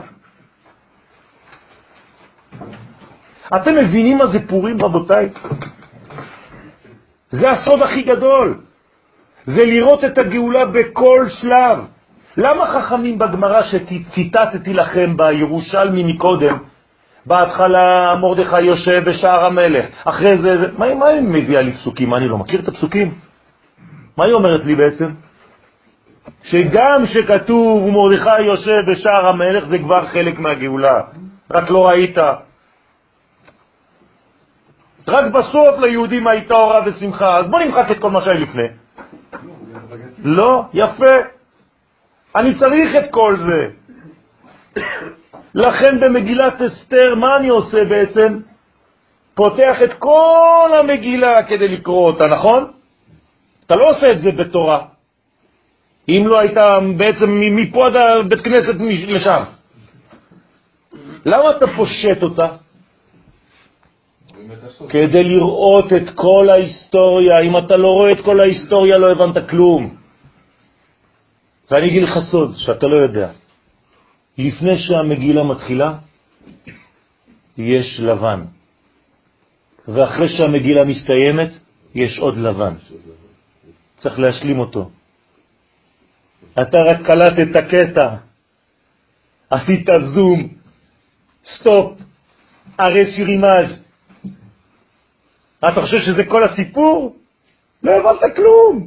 יש מלא לפני, יש מלא באמצע, מתחת, בסוף. אני מברך. יפה. אתה צריך בעצם לברך על כל מדרגה ומדרגה שאתה עובר. ולקשור את אותה מדרגה בתהליך הגדול הזה, ולא לחכות לתאריכים.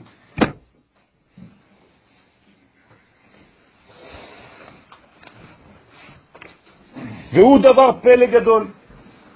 כי לא מצינו בשום מקום בתורה הקדושה שיצא דבר טוב משתיית יין הרבה. תגיד, איפה הדבר הזה? מה זה? אתה שותה יין ויוצא מזה דבר טוב? חייב אדם לבסומה, ובפרט לשתות כל כך, וכמעט שיוצא מדעתו ושכלו, עד זה לא ידע, חז ושלום. ואיזה טוב יצמח מזה? אכן הנה כתיב באסתר, יבוא המלך והמן אל המשתה. והעניין הוא כך, כי אסתר עשתה במשתה אז מה שעשה הכהן הגדול ביום הכיפורים. רבותיי, תראו מה קורה פה. אסתר הביאה למשתה את המלך ואת המן. מי זה המלך? הקדוש ברוך הוא. לא כתוב את המלך אחשורוש. כלומר, היא הזמינה למשנה את מי, למשתה את מי? ומי עוד? את הקליפה. כלומר, את קודש הקודשים ואת הקליפה לאותו משתה. ומה היא עשתה בעצם? כאילו השוואה ביניהם. יבוא המלך והמן. מתי אנחנו עושים השוואה בין קודש לבין הקליפה? ויום הכיפורים. אנחנו מבינים שני שעירים שהם דומים, שהם זהים בהכל. תראו איזה יופי. ואנחנו אומרים זה לשם וזה לעזאזל. אסתר עשתה מה שהכהן הגדול עושה פעם בשנה מציווי אלוהי. היא עשתה את זה בצורה אנושית טבעית, שאף אחד לא מבין כלום. שלחה הזמנה, יבוא המלך והמן. היא לא אמרה איזה מלך, המן כן, אבל כשלא כתוב איזה מלך, זה מלך מלכי המלכים. אחשוורוש הבין שזה הוא, זה בסדר גמור, שיבין. מה אכפת לי? שלקח שני שעירים, עכשיו אנחנו עוברים למה שהיה קורה ביום הכיפורים, הכהן הגדול היה לוקח שני שעירים והיו צריכים להיות שווים במראה, בקומה, בדמים, בלקיחתם כאחד. זה הטיל גורל ביניהם. איך קוראים לגורל? פור, פורים. אחד לשם ואחד לעזאזל. תגידו לי, את, אתם יכולים באותה נימה, באותה נשימה לומר לשם ולעזאזל? אתם בעצמכם היום הייתם פוחדים לומר דבר כזה, נכון? הייתם אומרים לשם, ולהבדיל אלף הבדלי הבדלות ומיליונים של תתתי, חץ ושלום. עזאזל. אה? יפה. זה בדיוק העניין. זה מה שאסתר לא פוחדת והיא מבינה. כדי לרומם את הס... זה להציל איפור. מה? יכול ליפול על המן. בוודאי. בוודאי. אותו דבר, אותו זה אותו זה. פה זה המן. מה זה מה אכפת לך? מה אכפת לך? מאיפה אתה יודע שהשעיר? לא. אה, יפה. אם יוצא טוב, יוצא בימין. זה לא נכון. כי גם בשני השעירים אתה יכול לומר לי, אוי ואבוי, השעיר הזה אולי בתוכנו, הפנימי, היה קליפה ואני עשיתי ממנו לשם. לא יודע, שניהם שעירים. זה אותו דבר. גם פה זה אותו דבר. בשורש זה אותו דבר. המן זה המלך. בלבוש, המני. אתה חושב שיש להמן מציאות בפני עצמה? אם לא, אתה מאמין בשתי רשויות. זה בדיוק מה שאסתר רוצה להסיר מהמוח שלנו. יש רק מדריך אחד, מדהיג אחד לכל העולם הזה. אל תפחדו, תפסיקו לפחד. אתם נותנים לבד כוח לקליפה. ברגע שאתה שואל שאלה כזאת, זה שאתה לא מאמין בפנים שהקדוש ברוך הוא שולט גם על האמן הזה. אולי הוא יעשה משהו שיוצא מגדר שהקדוש ברוך הוא, גם הקדוש ברוך הוא לא יכול לשלוט עליו. זה מה שאנחנו אומרים, אבל בזמן שיש לך פחד, מה אתה אומר? הוא חזק יותר ממני וגם יותר ממנו בעצמו. אף אחד לא יכול להוציא את זה משם. הקדוש ברוך הוא נכשל, הוא ברא מכונה שהיא יותר חזקה ממנו. חס ושלום, זה בדיוק מה שלא צריך ליפול, זה עמלק רבותיי. ואסתר באה ומגלה לנו את הסוד הזה. אם היא הייתה פה צריך לנשק לה את הרגליים. כדי לרומם את הסמך מם ולהשוות אותו כביכול עם הבורא יתברך שמו וברוך שמו. היא משווה אותם. ואז התוודה הכהן הגדול בשם כל ישראל, תשימו לב מה, מה, מה הקליפה אומרת לך, תעשה את זה לבד. לא, הכהן הגדול בא ומלמד אותך כל עוד ואתה לא בא עם הכוח בשם כל ישראל, אני לא יכול לעשות שום דבר. כלום אתה לא תעשה, כי אתה כלום. לבד. לבד אתה לא כלום. רק בשם כל ישראל, בשם האומה, בשם הנשמה שהקדוש ברוך הוא ברא. והעלה אותיות החטאים לעולם החוכמה שהוא גולם. זאת אומרת, מה עשתה אסתר? החזירה את הכל לשורש. בשורש הכל אחד. ואמרה הקדוש ברוך הוא, אני החזרתי הכל לשורש, משם תבנה כלי חדש, שנקרא גאולה.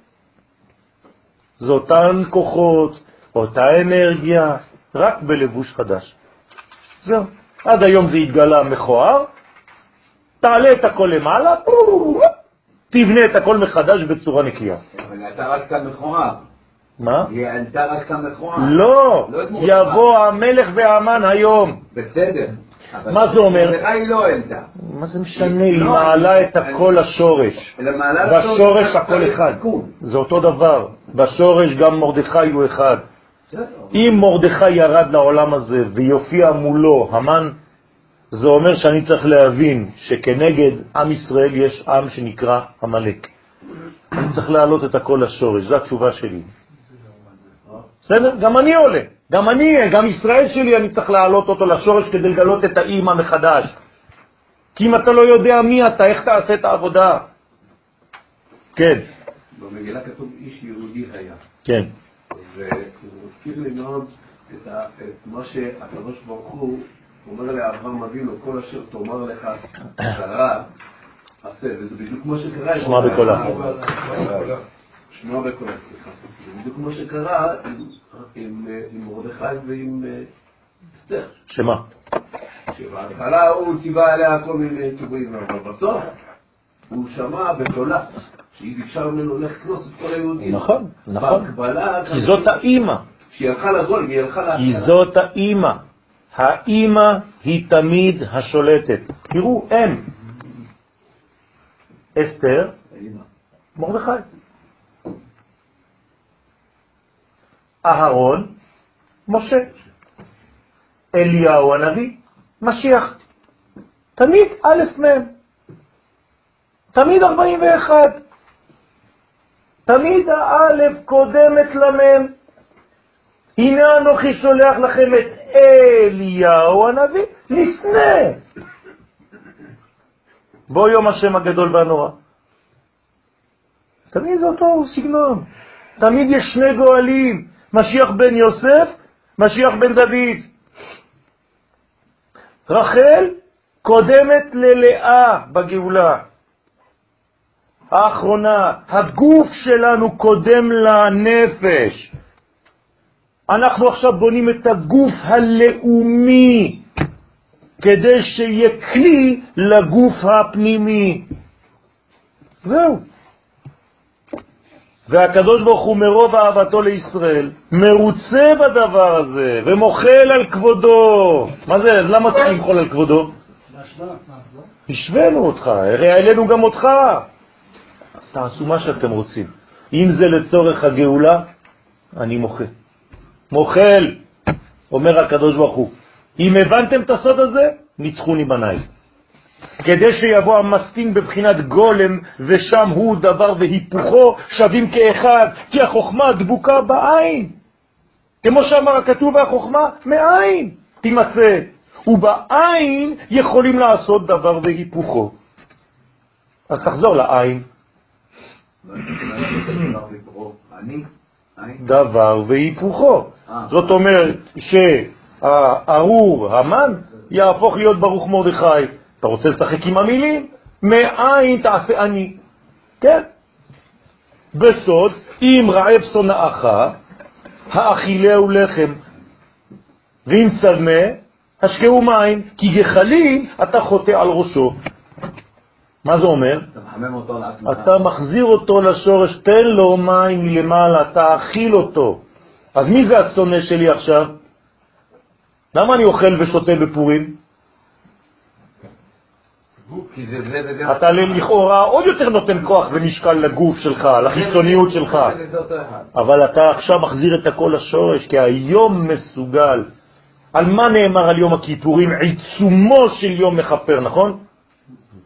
אז אתם מבינים שבפורים עיצומו של יום מחזיר את הכל לגולם ובונה מנגנון חדש. זה סודות גדולים, רבותיי. וכעניין זה ממש עשתה אסתר, שאמרה יבוא המלך והמן היום, ועשתה אותו שווה עם המלך, ובזה שברה את התוקף שלו ואת החוזק שלו של המן הרשע. וזהו גם כן עניין מה שבכאן נקרא סעודה על שם היין ולא על שם דבר אחר, כמו לחם וכיוצא. למה הסעודה היא דווקא עיקרה לשתות יין? לא אומרים לך מצווה לעשות המוצי, נכון? בפורים? אומרים לך לשתות, חייב איניש לבסומה, לא כתוב לאכול. אה? יין זה בינה. כי כל זמן שהיה מוכרע גדולת המן בדעתו של המלך, לא הייתה יכולה לעשות לו איזה דבר. כי הדעת מכרעת, על כן עשתה משתה של יין דווקא, ויצאו למעלה מן הדעת לסוד עלמא דמתקרא גולמה. כלומר, היין מחזיר אותך להיות כמו גולם, ואז עשתה מדבר היפוכו כרצונה, ונתהפך להם מאבל לשמחה. פלסטלינה. זה בדיוק העניין של פורים. לחזור לגמישות המקורית שנקראת גולם. בסדר? אז אני אגלה לכם סוד, כדי לחזור לגולם צריך להיות לוגן. והנה תוקפו של המן כבר ביטלה אסתר. זהו. כלומר, אם היא הצליחה לעשות דבר הזה, אישה, אישה אחת קטנה. תראי מה היא עשתה, אתם כולכם, כל הרבנים, כל המקובלים, כולכם לא יודעים לעשות מה שהיא עשתה שמה. אכן עדיין מוטל עלינו לשבור את תוקפו, מיכאל. מוטל עלינו להמשיך עדיין לשבור את תוקפו וכוחו של המן הרשע, שהוא מזרע עמלק הצפון בקרב ליבו של כל אחד ואחד מישראל, בפרט ובכלל. דהיינו שכל אחד מאיתנו, עם השם, אתה שייך לעם ישראל, יבטל וישריש את הרע הטמון בקרבו. ישרש, סליחה. אשר על כן צריכים גם אנחנו להיצא למעלה מהדעת. זה מה שאתה צריך לעשות בפורים, לעלות למעלה מן הדעת, כדי שנוכל לבטל לגמרי בחינת הרע. ולזה רמזו חז"ל במתק לשונם חייב איניש לבסומה עד דלא ידע. זה הסיפור, שעד דלא ידע. דהיינו שיצא אז למעלה מן הדעת ויבוא לבחינת עולם הגולם. ולא ידע בין ארור המן לברוך מרדכי. מה עושה אדם שהוא גולמי? הולך לישון, זה מה שאומר הרמב"ם. כלומר, הרמב"ם בפשט כיוון לחכמי הקבלה. כי כשאתה ישן, אתה עד לא ידע, כי הדעת שלך יוצאת. זה בדיוק מה שצריך להגיע. כי שם דבר והיפוכו שווים כאחד. רק במקום הזה יש השוואה בין דבר לבין הפך הדבר. זה ממשיך לצלם? ואז יוכל לבטל בחינת הרע שבו. כלומר, מה אתם צריכים לצאת מפורים? נקיים, יותר מיום הכיפורים. למה? כי ביום הכיפורים כדי להיות נקי מה עשית? ברחת מהטבע. נכון? לא אכלת, לא שתית, לא התלבשת, לא נעלת. פה להפך, אומרים לך, כנס ללבושים, תאכל, תשתה, תשמח. שום דבר לא אסור. חוץ מהדברים האסורים בשורש. אין איסורים מיוחדים ביום הפורים, אין. מותר לעשות מלאכה, הכל מותר בפורים, כמובן בגדר המותר. זה סוד גדול רבותיי, זה הגאולה האחרונה. הגאולה האחרונה זה לא יום טוב שאסור, אסור, אסור, אסור, אסור. היום טוב האחרון זה מותר, מותר, מותר, מותר, כמו יום העצמאות. והטיבו אשר דיברו חכמי דורותינו על יום הפורים, שהוא כמו יום הכיפורים.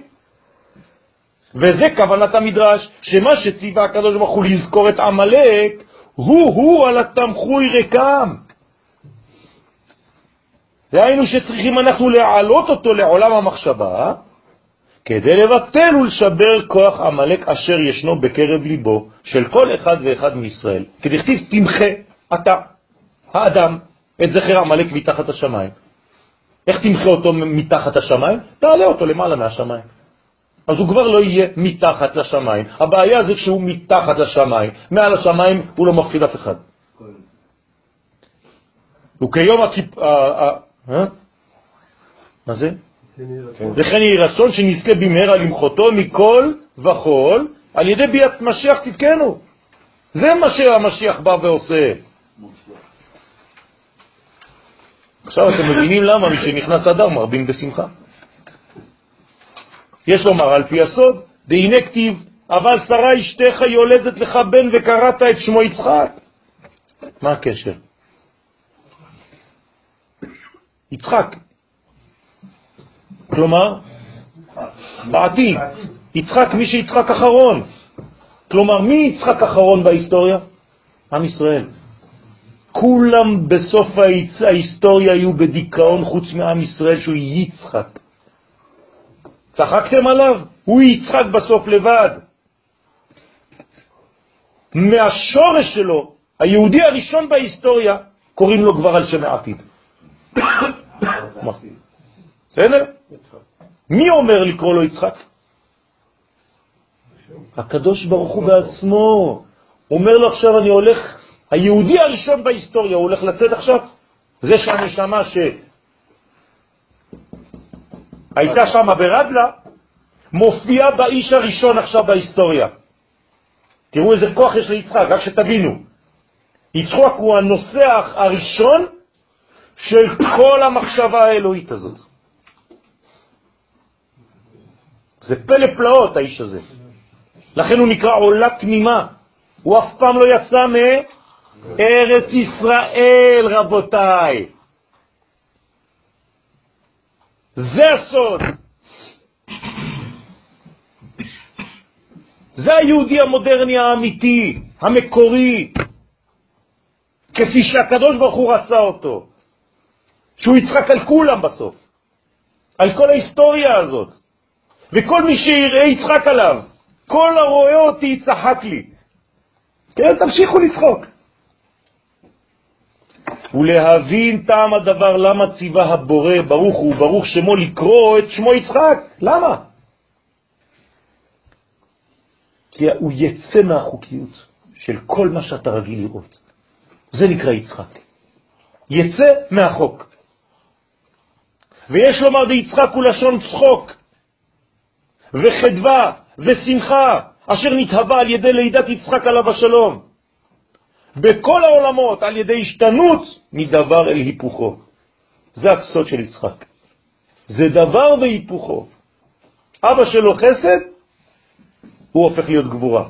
אם זה היהודי הראשון והעתידי, שהוא נקרא על שם העתיד, אז מה העתיד של עם ישראל? גבורה. בלי שתהיה גיבור, לא תוכל להביא גאולה לעולם. ולכן הניקוד של שם הוויה בגאולה הוא גבורה, צרה. שווה, אותו דבר. כי אברהם אבינו עליו השלום היה מקורו מידת החסד, וכך היה דרכו להיטיב ולגמול חסד לכל באי העולם, אבל יש בעיה בזה. תפדל, תפדל, שלום, אני מתכופף, לוחץ יד למחבלים. יותר מדי חסד אתה נותן לכולם. תפסיק כבר. והלבוש של החסד הוא בחינת מים, ויצא ממנו יצחק שבחינת שורש נשמתו היה מידת הגבורה והפחד, בחינת אש. כל עוד עם ישראל לא יגיע לזה בהיסטוריה, שתהיה לו גבורה לאומית, כבוד לאומי, אין גאולה.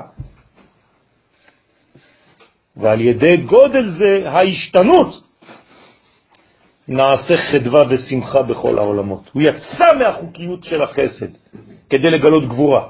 מה הוא מגלה דרך הגבורה? את החסד. אבל עכשיו בצורה של לבוש. כלומר, הגבור, הגבורה היא הלבוש של החסד. אז מי זה הלבוש הראשון בעצם? יצחק. כלומר, יצחק שייך לפורים. בפורים אתה צריך להיות גיבור. זה הסוד של פורים. ולכן מרדכי ואסתר הם גיבורים, כי הם ניצחו במלחמות. והוא על דרך משל מי שמשנה בגדיו הראויים לו תמיד לפי ערכו ולובש בגדים אחרים. עכשיו אתם מבינים למה מתחפשים. כי אתה הופך את כל המצב. מה זה? אני לא רגיל לראות אותו ככה, בדרך כלל הוא מתלבש רגיל, מה קרה לו בפורים? עושים לי עכשיו שפם של חתול. זה הסוד של יצחק.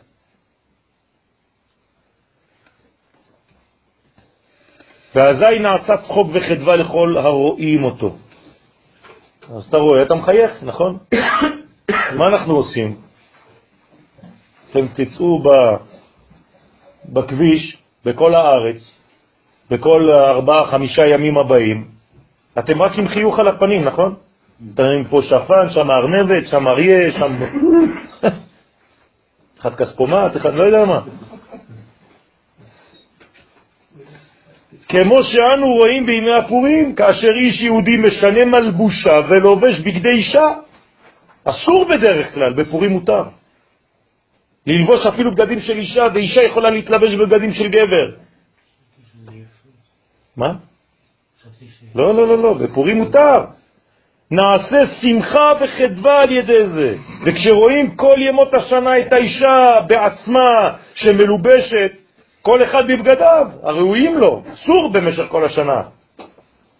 בפורים זה למעלה מהדעת, זה למעלה מההיגיון האנושי ההלכתי. כלומר, זה זורק אותנו לתקופה שבה ההלכות אפילו אין הלכות. הולכות ומשתנות. צריך אומץ בשביל זה. לא, אין הלכות שם. הלכה. הולכת למטה. יש הלכות שם. יש הלכות. אבל ההלכות הן לא מה שאתם חושבים היום. יש עולם שבו מותר לאישה להתלבש כגבר ולגבר להתלבש כאישה. פלא פלאות, איך? אין שום שמחה, אמנם עיקר השמחה במחמת ההשתנות, היא דבר אל היפוכו. וזה הנס הגדול של פורים, והשמחה הוא על ידי ונהפוך הוא. אשר ישלטו היהודים המה בשונאיהם. כלומר, כל חלק יהודי שבך צריך לשלוט על החלק שנקרא שונא בתוכך. מי שונא את היהודי בתוכך? הגוי שבך. מה זה שהגוי שבך שונא את היהודי שבך? מישהו יכול להסביר לי את זה? והיהודי שבך צריך לשלוט על הגוי שבו. מישהו יכול להסביר לי את זה? השפעה ו... איך הגוי שבך יכול לשלוט עליך? מה, הוא- משדר לך כדי לשלוט עליך? רצון לקבל. מה?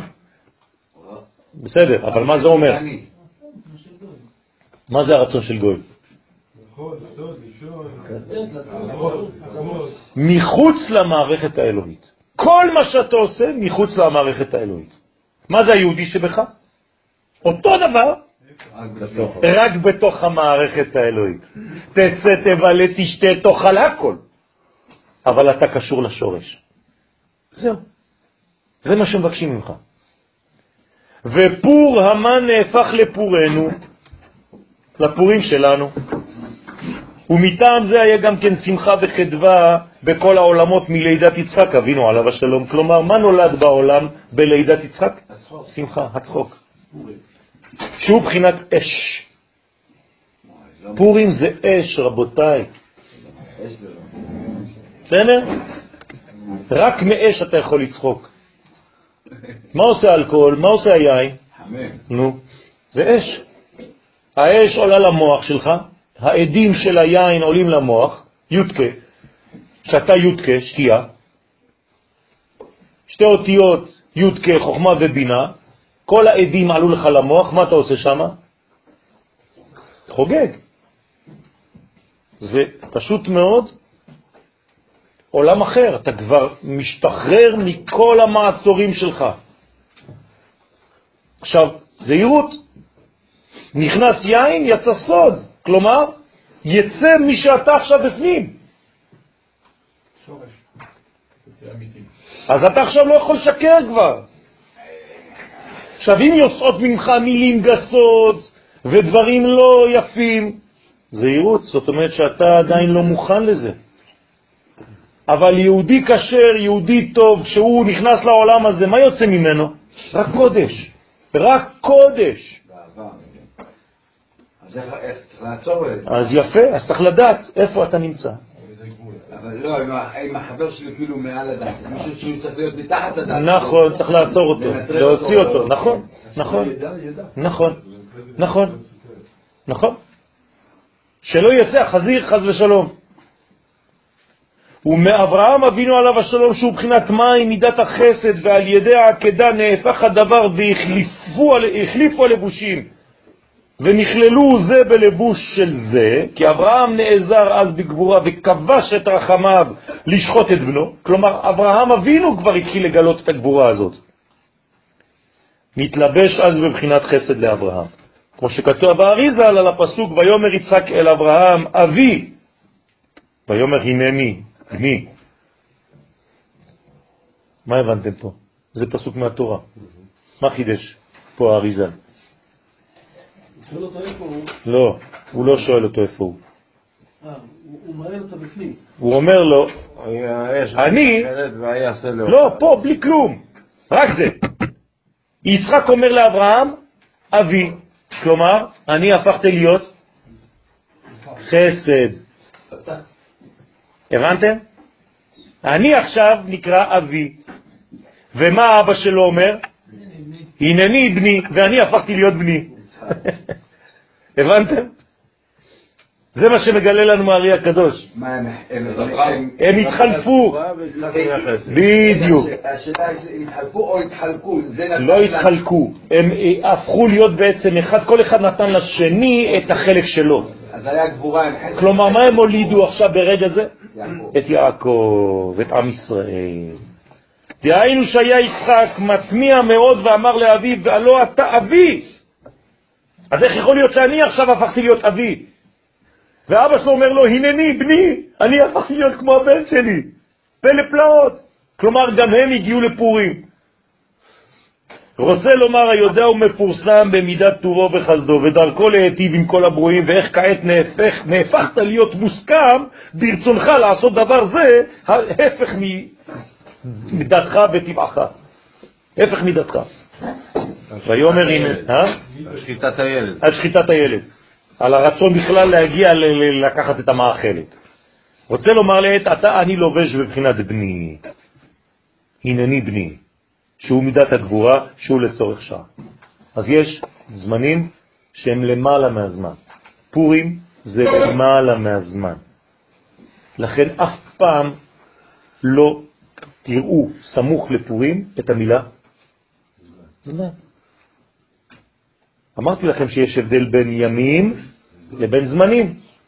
מה כתוב במגילה על פורים? ימי, אף פעם לא תגיד זמן. כלומר, לומר חג שמח בפורים זו טעות. כי אתה מצמצם, אתה מוריד את זה למדרגה של מתחת לזמן, כי חג זה חוגה. פורים שמח. פורים שמחים. כי יש תמיד שניים. ימי הפורים האלה. מה זה לקיים את ימי הפורים האלה בזמנים? אה, יפה. אתה לוקח את הימי הפורים האלה ואתה מוריד אותם ללבוש. זה בדיוק העניין של פורים. לקחת דבר שהוא מעבר לזמן ואתה מביא את זה בכל שנה ושנה, בכל מדינה ומדינה, בכל איש ואיש, משפחה ומשפחה, עם ועם. אה. כלומר, מה עשית? הבאת את הלמעלה מהטבע והלבשת אותו בתוך הטבע. אבל אתה צריך לזכור את השורש. פורים שמחים. נמצא שאז היה נכלל בחינת אברהם ויצחק, ובחינת יצחק באברהם, שיצחק לבש מידת אברהם, יסוד המים, שנשפך לארץ שהיה אז בעיני עצמו נבזה ושפל כדי לקיים מצוות בוראו, כמו שכתוב, וילכו שניהם יחדיו. הנה הפסוק שחותם את כל העניין. וילכו שניהם יחדיו. גם בפורים אתה הולך יחדיו, יבוא המלך והמן היום אל המשתה. ואז אתה עולה לנקודה של יחדיו, של אחד. מה קורה בנקודה הזאת, ואנחנו מסיימים בזה, לפני קריאת הברכות, התפילות, כל החושים שלנו הופכים להיות אחד. כלומר, אתה צריך להגיע בימי הפורים לראות עם האוזניים. לראות עם האוזניים. לשמוע עם העיניים. להריח עם הפה. לגעת עם האף. אתה מסוגל לעשות דברים כאלה? יפה, וכל העם רואים את הקולות, כמו שהיה במתן תורה. ולכן פורים זה גם מתן תורה. אתם רואים שפורים כולל את כל החגים? הרי בפורים קיימו וקיבלו. אז יש לך מתן תורה, יש לך יום הכיפורים, יש לך את חנוכה, כי חנוכה ופורים זה אותו דבר. פסח זה גאולה ראשונה, פורים זה גאולה אחרונה. שבועות מתן תורה, אמרנו סוכות, מה זה סוכות? לבושים. כשיצאנו ממצרים, הקדוש ברוך הוא ליביש אותנו כדי שלא נהיה חשופים לעמלק, זה אותו דבר, הלבושים. כלומר, בפורים יש לנו את כל החגים של השנה. למה? כי הוא למעלה מהחגים. שבת, מתן תורה, הכל. הכל נמצא בפורים.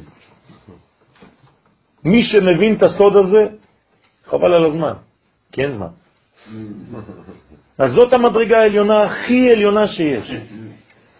לכן, הברכות שאנחנו נאמר עכשיו, והתפילות שנתפלל עכשיו, אני מבקש מכם, כל אחד במקומו, לומר את אותה ברכה בפורים. אנחנו נאמר את זה עכשיו כהכנה, אבל בעזרת השם תאמרו את התפילות האלה במקום שתהיו בו. בימי הפורים, ביום הפורים, אצלנו יום ראשון, בירושלים יום שני, בעזרת השם, ובעזרת השם בצורה הזאת אנחנו נשנה את הדברים. אז נתחיל. לא כתבת? זה יריב. יריב רצה שנקרא אחרון, אבל נקרא אותו ראשון.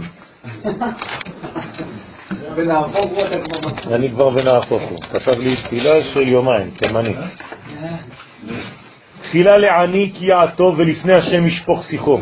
בורא עולם, אבא, מלך מלכי המלכים, אל מלך נאמן, ניצבים אנו לפניך ככלי מלא בושה וכלימה.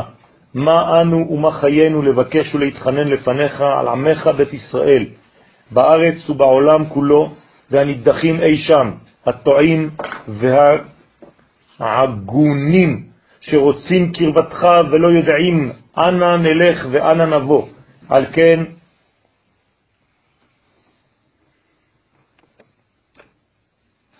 לא מבין מה כתוב פה, על כן, באנו ויראינו, למרות שלא השגנו חוכמה ולא דעת, ולמדנו מעט גמרא, וניסינו להיכנס בשערי האורה, ולהשיג את שלושת הכתרים הכתובים באצבע אלוהים, לנסות ולסדר בעולמך קצת מלחם הפנים בשולחן אשר לפני השם. מי כעמך כישראל, הרוצה ומתחנן בתחנונם ומבקש לשחרר אותך ממאסרך, מלך אסור ברעתים.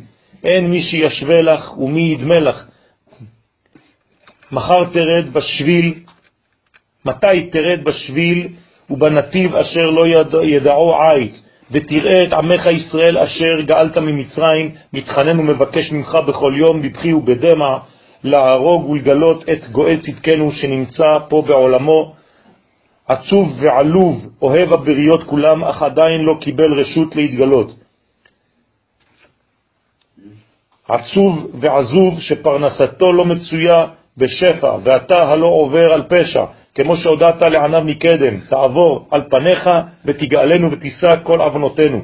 אדם לעמל יולד וידרוש אל אל, ובך נשים מבטחנו, אתה בתקווה לכל דל עני ואביון, ומצילנו מיד חזק ממנו. מה אנוש כי תזכרנו, שמע אל עבדיך, וברך את עמך בית ישראל. צור ישראל וגואלו, סנה לפשענו וחטאנו, וכפר לעמך בית ישראל. לפעמים אנו מועדים, מועדים ונופלים, ללא כל כוונה. בפנים אנו נקיים ופשוטים, רק בחוץ אנו מתווספים, מחוספסים, ומחכים שתלביש אותנו כותנות פסים, עליך הורגנו כל היום, אבא אבא. שנתך נדדה אז בימי מרדכי ואסתר, וגילית לנו עץ אורך הגדול, חסד כפול אחד.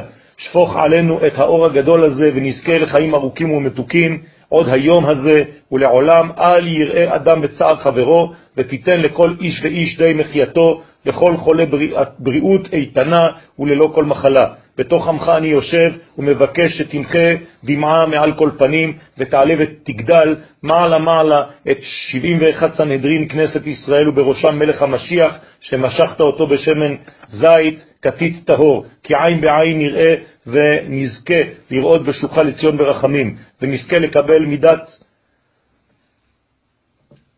מיד מידך את המפתחות, מפתחות הגן, ולשים השושנה בראש, בראש הכיסא, ועמך בית ישראל יהיה אור לגויים, לגויים, ולא נחלום עוד את שובך לציון ברחמים, אלא נראה ונחוש אותך ונדעך בשם.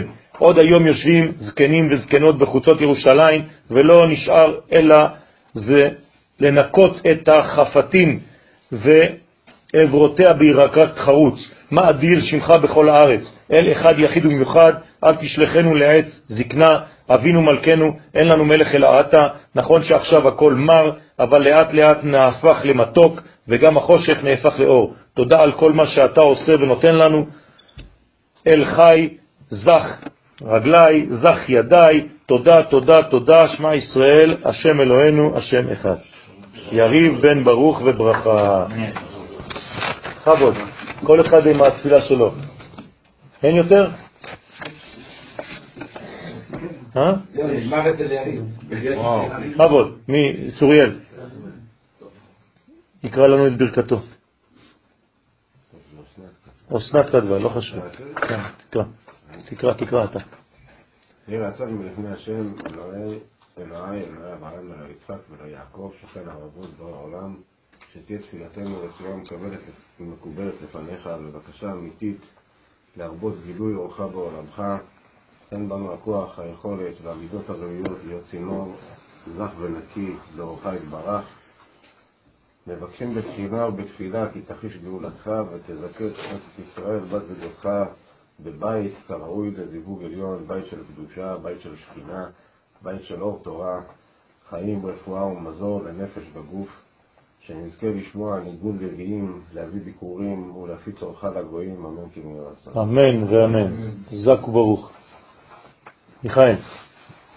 ויעצנו מלפניך ובעזרתנו שנתאמץ כדי שנפסיק להאשים ולהצביע, ונתחיל לאהוב ולחבק, שנוכל לראות את העם ולשרת אותו בנתיב יכולתנו, שתמיד נהיה הלל לשני ושמאי לנו, שנהיה כל יום בעשייה היופי החיצוני מכל הלב, וכל יום נתחדש בחיינו, נתקשר בשורש ונהיה שלם בכל פרט בחיינו, שנזכה להיות בעשייה ובניית הגשר ואהבה המדינה, שבוויכוח ובאי הסכמה עדיין יהיה שלום וחיבור, ומשם יצמח את האור. ביכולת לקבל את השני למרות השוני, יצמח את האור אה, למרות השוני, ובעזרת מאמצינו של אחדות, חיבוק ואהבה נמצא חן בעיני השם, ונזרז את תשובתו הגלוי ונקדם את הגאולה השלמה, ושבכל יום נזכה לקום ולראות את העולם בשמחה, חיוביות ובאהבה, ונזכה להשוות את האומה לכלל ואת עם ישראל לכנסת ישראל. אמן. זק וברוך. אבישי. אלוהי אברהם, אלוהי יצחק ואלוהי יעקב, צועק ליבי למשמע אוזניי, הורג לתפוס מקום במוחי, שיתקרבו כל חלקי התורה שבחיי לתורת חיים איתנה, לרצף באהבה את המפגש של שמיים וארץ בחיי ובעולם כולו, מתוך אמונה ודאית, באור הגנוז בכל מציאות. שאהיה חייל לפתוח ולא לסגור את דלת האמת, להרבות שלום ושמחה בנוכחות ודאית של אריה, להתגבר עם שחר הגאולה לעשיית קודש, להחישה הגאולה בעשן של זאבי. אמן כן יהי רצון. אתם רואים? זה תפילות בלי עין הרע שכל אחד בעצם כותב מהנפש שלו בפנים, וזה דברים אמיתיים וחזקים. אני אמרתי, וזה עובר לצדיק, שאנחנו עושים הערב את הדבר הזה, והייתה שמחה גדולה מאוד בדבר. חבו. יהי רצון מלפניך, אדוני אלוהינו ולא אבותינו, שהרגש נמצא על ה... שהרגש של האומה שיהיה על השכלי של האומה, וה... הערכים. הערכים האמיתי של המחשבות. שיהיה על הערכים יהודית אמיתית. אמן כן יהי רצון. בכבוד.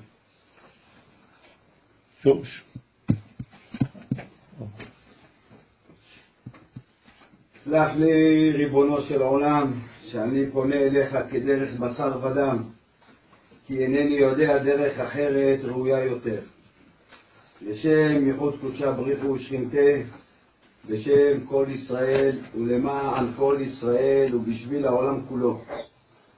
ריבון העולמי, מלך מלכי המלכים, אתה בראת העולם, אתה בראתני, אתה יצרתני.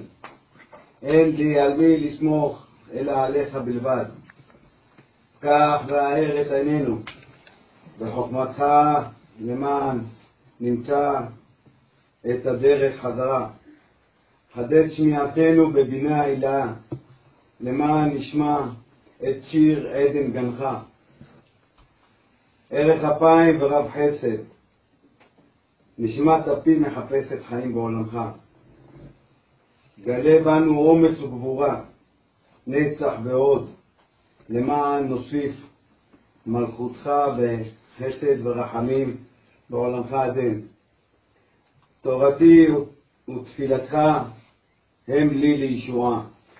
עוזי בזמרתיה ויהי לי לישוע. אמן.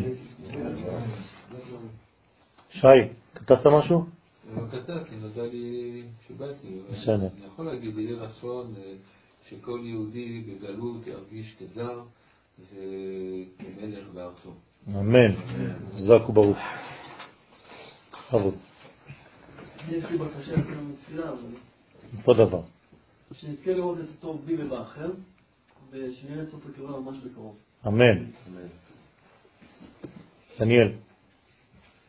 אדוני אלוהינו ואלוהי אבותינו, אלוהי אברהם, אלוהי יצחק ואלוהי יעקב, פתח את פינו בשבח גדולתך, שתף אותנו באינסופיותך, והרשה לנו להיות ממעבירי האור שלך. גלה לנו את סודות בריאתך, כדי שנגלה את הנביאים שבתוכנו, על מנת לזרז את ישועתך. אמן כן. חזק וברוך. חננאל. לא? אני אזכה לכתוב כמו שאתם כתבתם. בעזרת השם. אוריאל. בכבוד. נו, לא כתבת. שאול, כתבת? בכבוד. יהי רצון לפניך, אדוני אלוהינו, אלוהי אבותינו, ש- ש- שתשרה את רוחך ותשים על רמ"ח איברינו ושסד ידינו, וכן רצונך להשפיע שפע קדושה וטהרה ולחיבור בינך ובין השבת בישראל בעדות משולשת זאת, לקיים את עולמך בתיקון שדי, כשם ששמך והשבת בישראל כאחד, כן תחיש את גאולתנו השלמה, אמן כן יהי רצון. אמן ואמן. ינון. ריבונו של עולם, עזור לי להיות יציב ביום שאינני מרגיש שאתה עימי. לזכור כי גם כשילך לגט במוות, אתה עימדי. להיות מחובר אליך, מתוך כך להיות מחובר לעצמי, למשפחתי, לסובבים. ללמוד לשלוט בכל הכוחות ולאזן, לגלות את הצעתך בכל דרך מה. אמן כן יהי רצון. לא כתבת? טוב, אז נסיים, אני, אני אקרא גם כן את התפילה שבסייעתא דשמיא כתבנו. התפילה הזאת הייתה אמורה להיקרא בתפילה שם בכותל, אבל בעזרת השם אני אצרף את התפילה ש... שלי לתפילות שלכם כמובן ולתפילות של עם ישראל. בשם ייחוד קודשה ברכוש שכינתה, אלוהי אברהם, אלוהי יצחק ואלוהי יעקב, ריבונו של עולם, אבינו אב הרחמן, מלוא כל הארץ כבודיך, ולית אתר פנוי ממך. כתוב בדברי נביאיך, שלא לעד נשאר מחוסרי דעת, בהסתר ערכי הקודש. ריבונו של עולם, כמה דורות חלפו מן העולם וציפו בכיליון עיניהם להיגאל בשלמות, ועדיין לא זכו לגילוי מלכותך בפועל. לפי כל הנבואות עומדים אנו היום לפניך ברגעים האחרונים החותמים את ההיסטוריה האנושית כולה, וכבר רואים אנו בעינינו, אחרי גלות אלפיים, את המהלך הגדול של שיבת ציון. בניך ובנותיך אכן שומעים את כל השופר המקבץ עם הקודש בארץ הקודש. בונים אנו היום לפניך בלשוננו ובתפילותינו את בית מקדשך. ריבונו של עולם, על חילול שמך בעולם אנו זועקים, על מיעוט גילוי כבודך אנו עומדים, וכימי מור והדס מחלים לישועתך, מבקשים להיות חלק ממקדשי שמך בעולם. יותר מתמיד מבינים אנו, בני בריתך, את תפקידם בקרב האנושות, מבקשים להיוושע מכל מיצרים ולהיחלץ ולצאת לרוויה, להיות חלק פעיל בגאולת עולמך ולעלות בקרוב אל נווה קודשך, לספר תהילתך, בחרתנו מכל העמים, והננו עומדים לפניך בצניעות ובענבה, בבקשה מעומק הלב לעשות רצונך. מתחננים בפניך שתתגלה במלוא פארך ושתגאל את היקום כולו, המחלה כל רגע לישועתך. בוני ירושלים עיר הקודש, שותפים אנו למהלך הגדול בבניין ארצך, עשה למען שמך והחש המהלך, כל דודי הנה זה בא, מדלג על הערים, מקפץ על הגבעות, הופע באדר גאון ובך, על ישראל מקדשי שמך, ואת צמח דוד עבדך מהרה תצמיח, כי מצפים אנחנו לך, שמע קולנו היום, ויחד נזכה כולנו לטיין בעדנך, אמן ואמן. ברוכים תהיו, ובעזרת השם שנזכה אה, ממש לחיות את ימי הפורים בשנה הזאת כהבנה, עם הבנה פנימית עמוקה של הלבוש הזה שהוא מלא מלא מלא בהוויה. אומרים לנו חכמים שכיוון ששם השם לא מופיע באיזשהו מקום במגילה, זה בגלל שהוא נמצא בכל מקום. זאת אומרת שאנחנו צריכים להבין שרק אחד מנהיג את כל התנועה האנושית הזאת, את כל ההיסטוריה הזאת, רק הוא התברך שמו. ואנחנו פשוט בענבה ובצניעות נכנסים ומשתלבים במהלך הגדול. יהי רצון שהפורים האלה יגלו בגאולה שלמה וסופית וחותמת את כל המהלך, שבעזרת השם נראה את המלך הגדול, הגיבור והנורא, מופיע במלך המשיח ומגלה מלכותו בעולם. אמן כן יהי רצון. תודה רבה.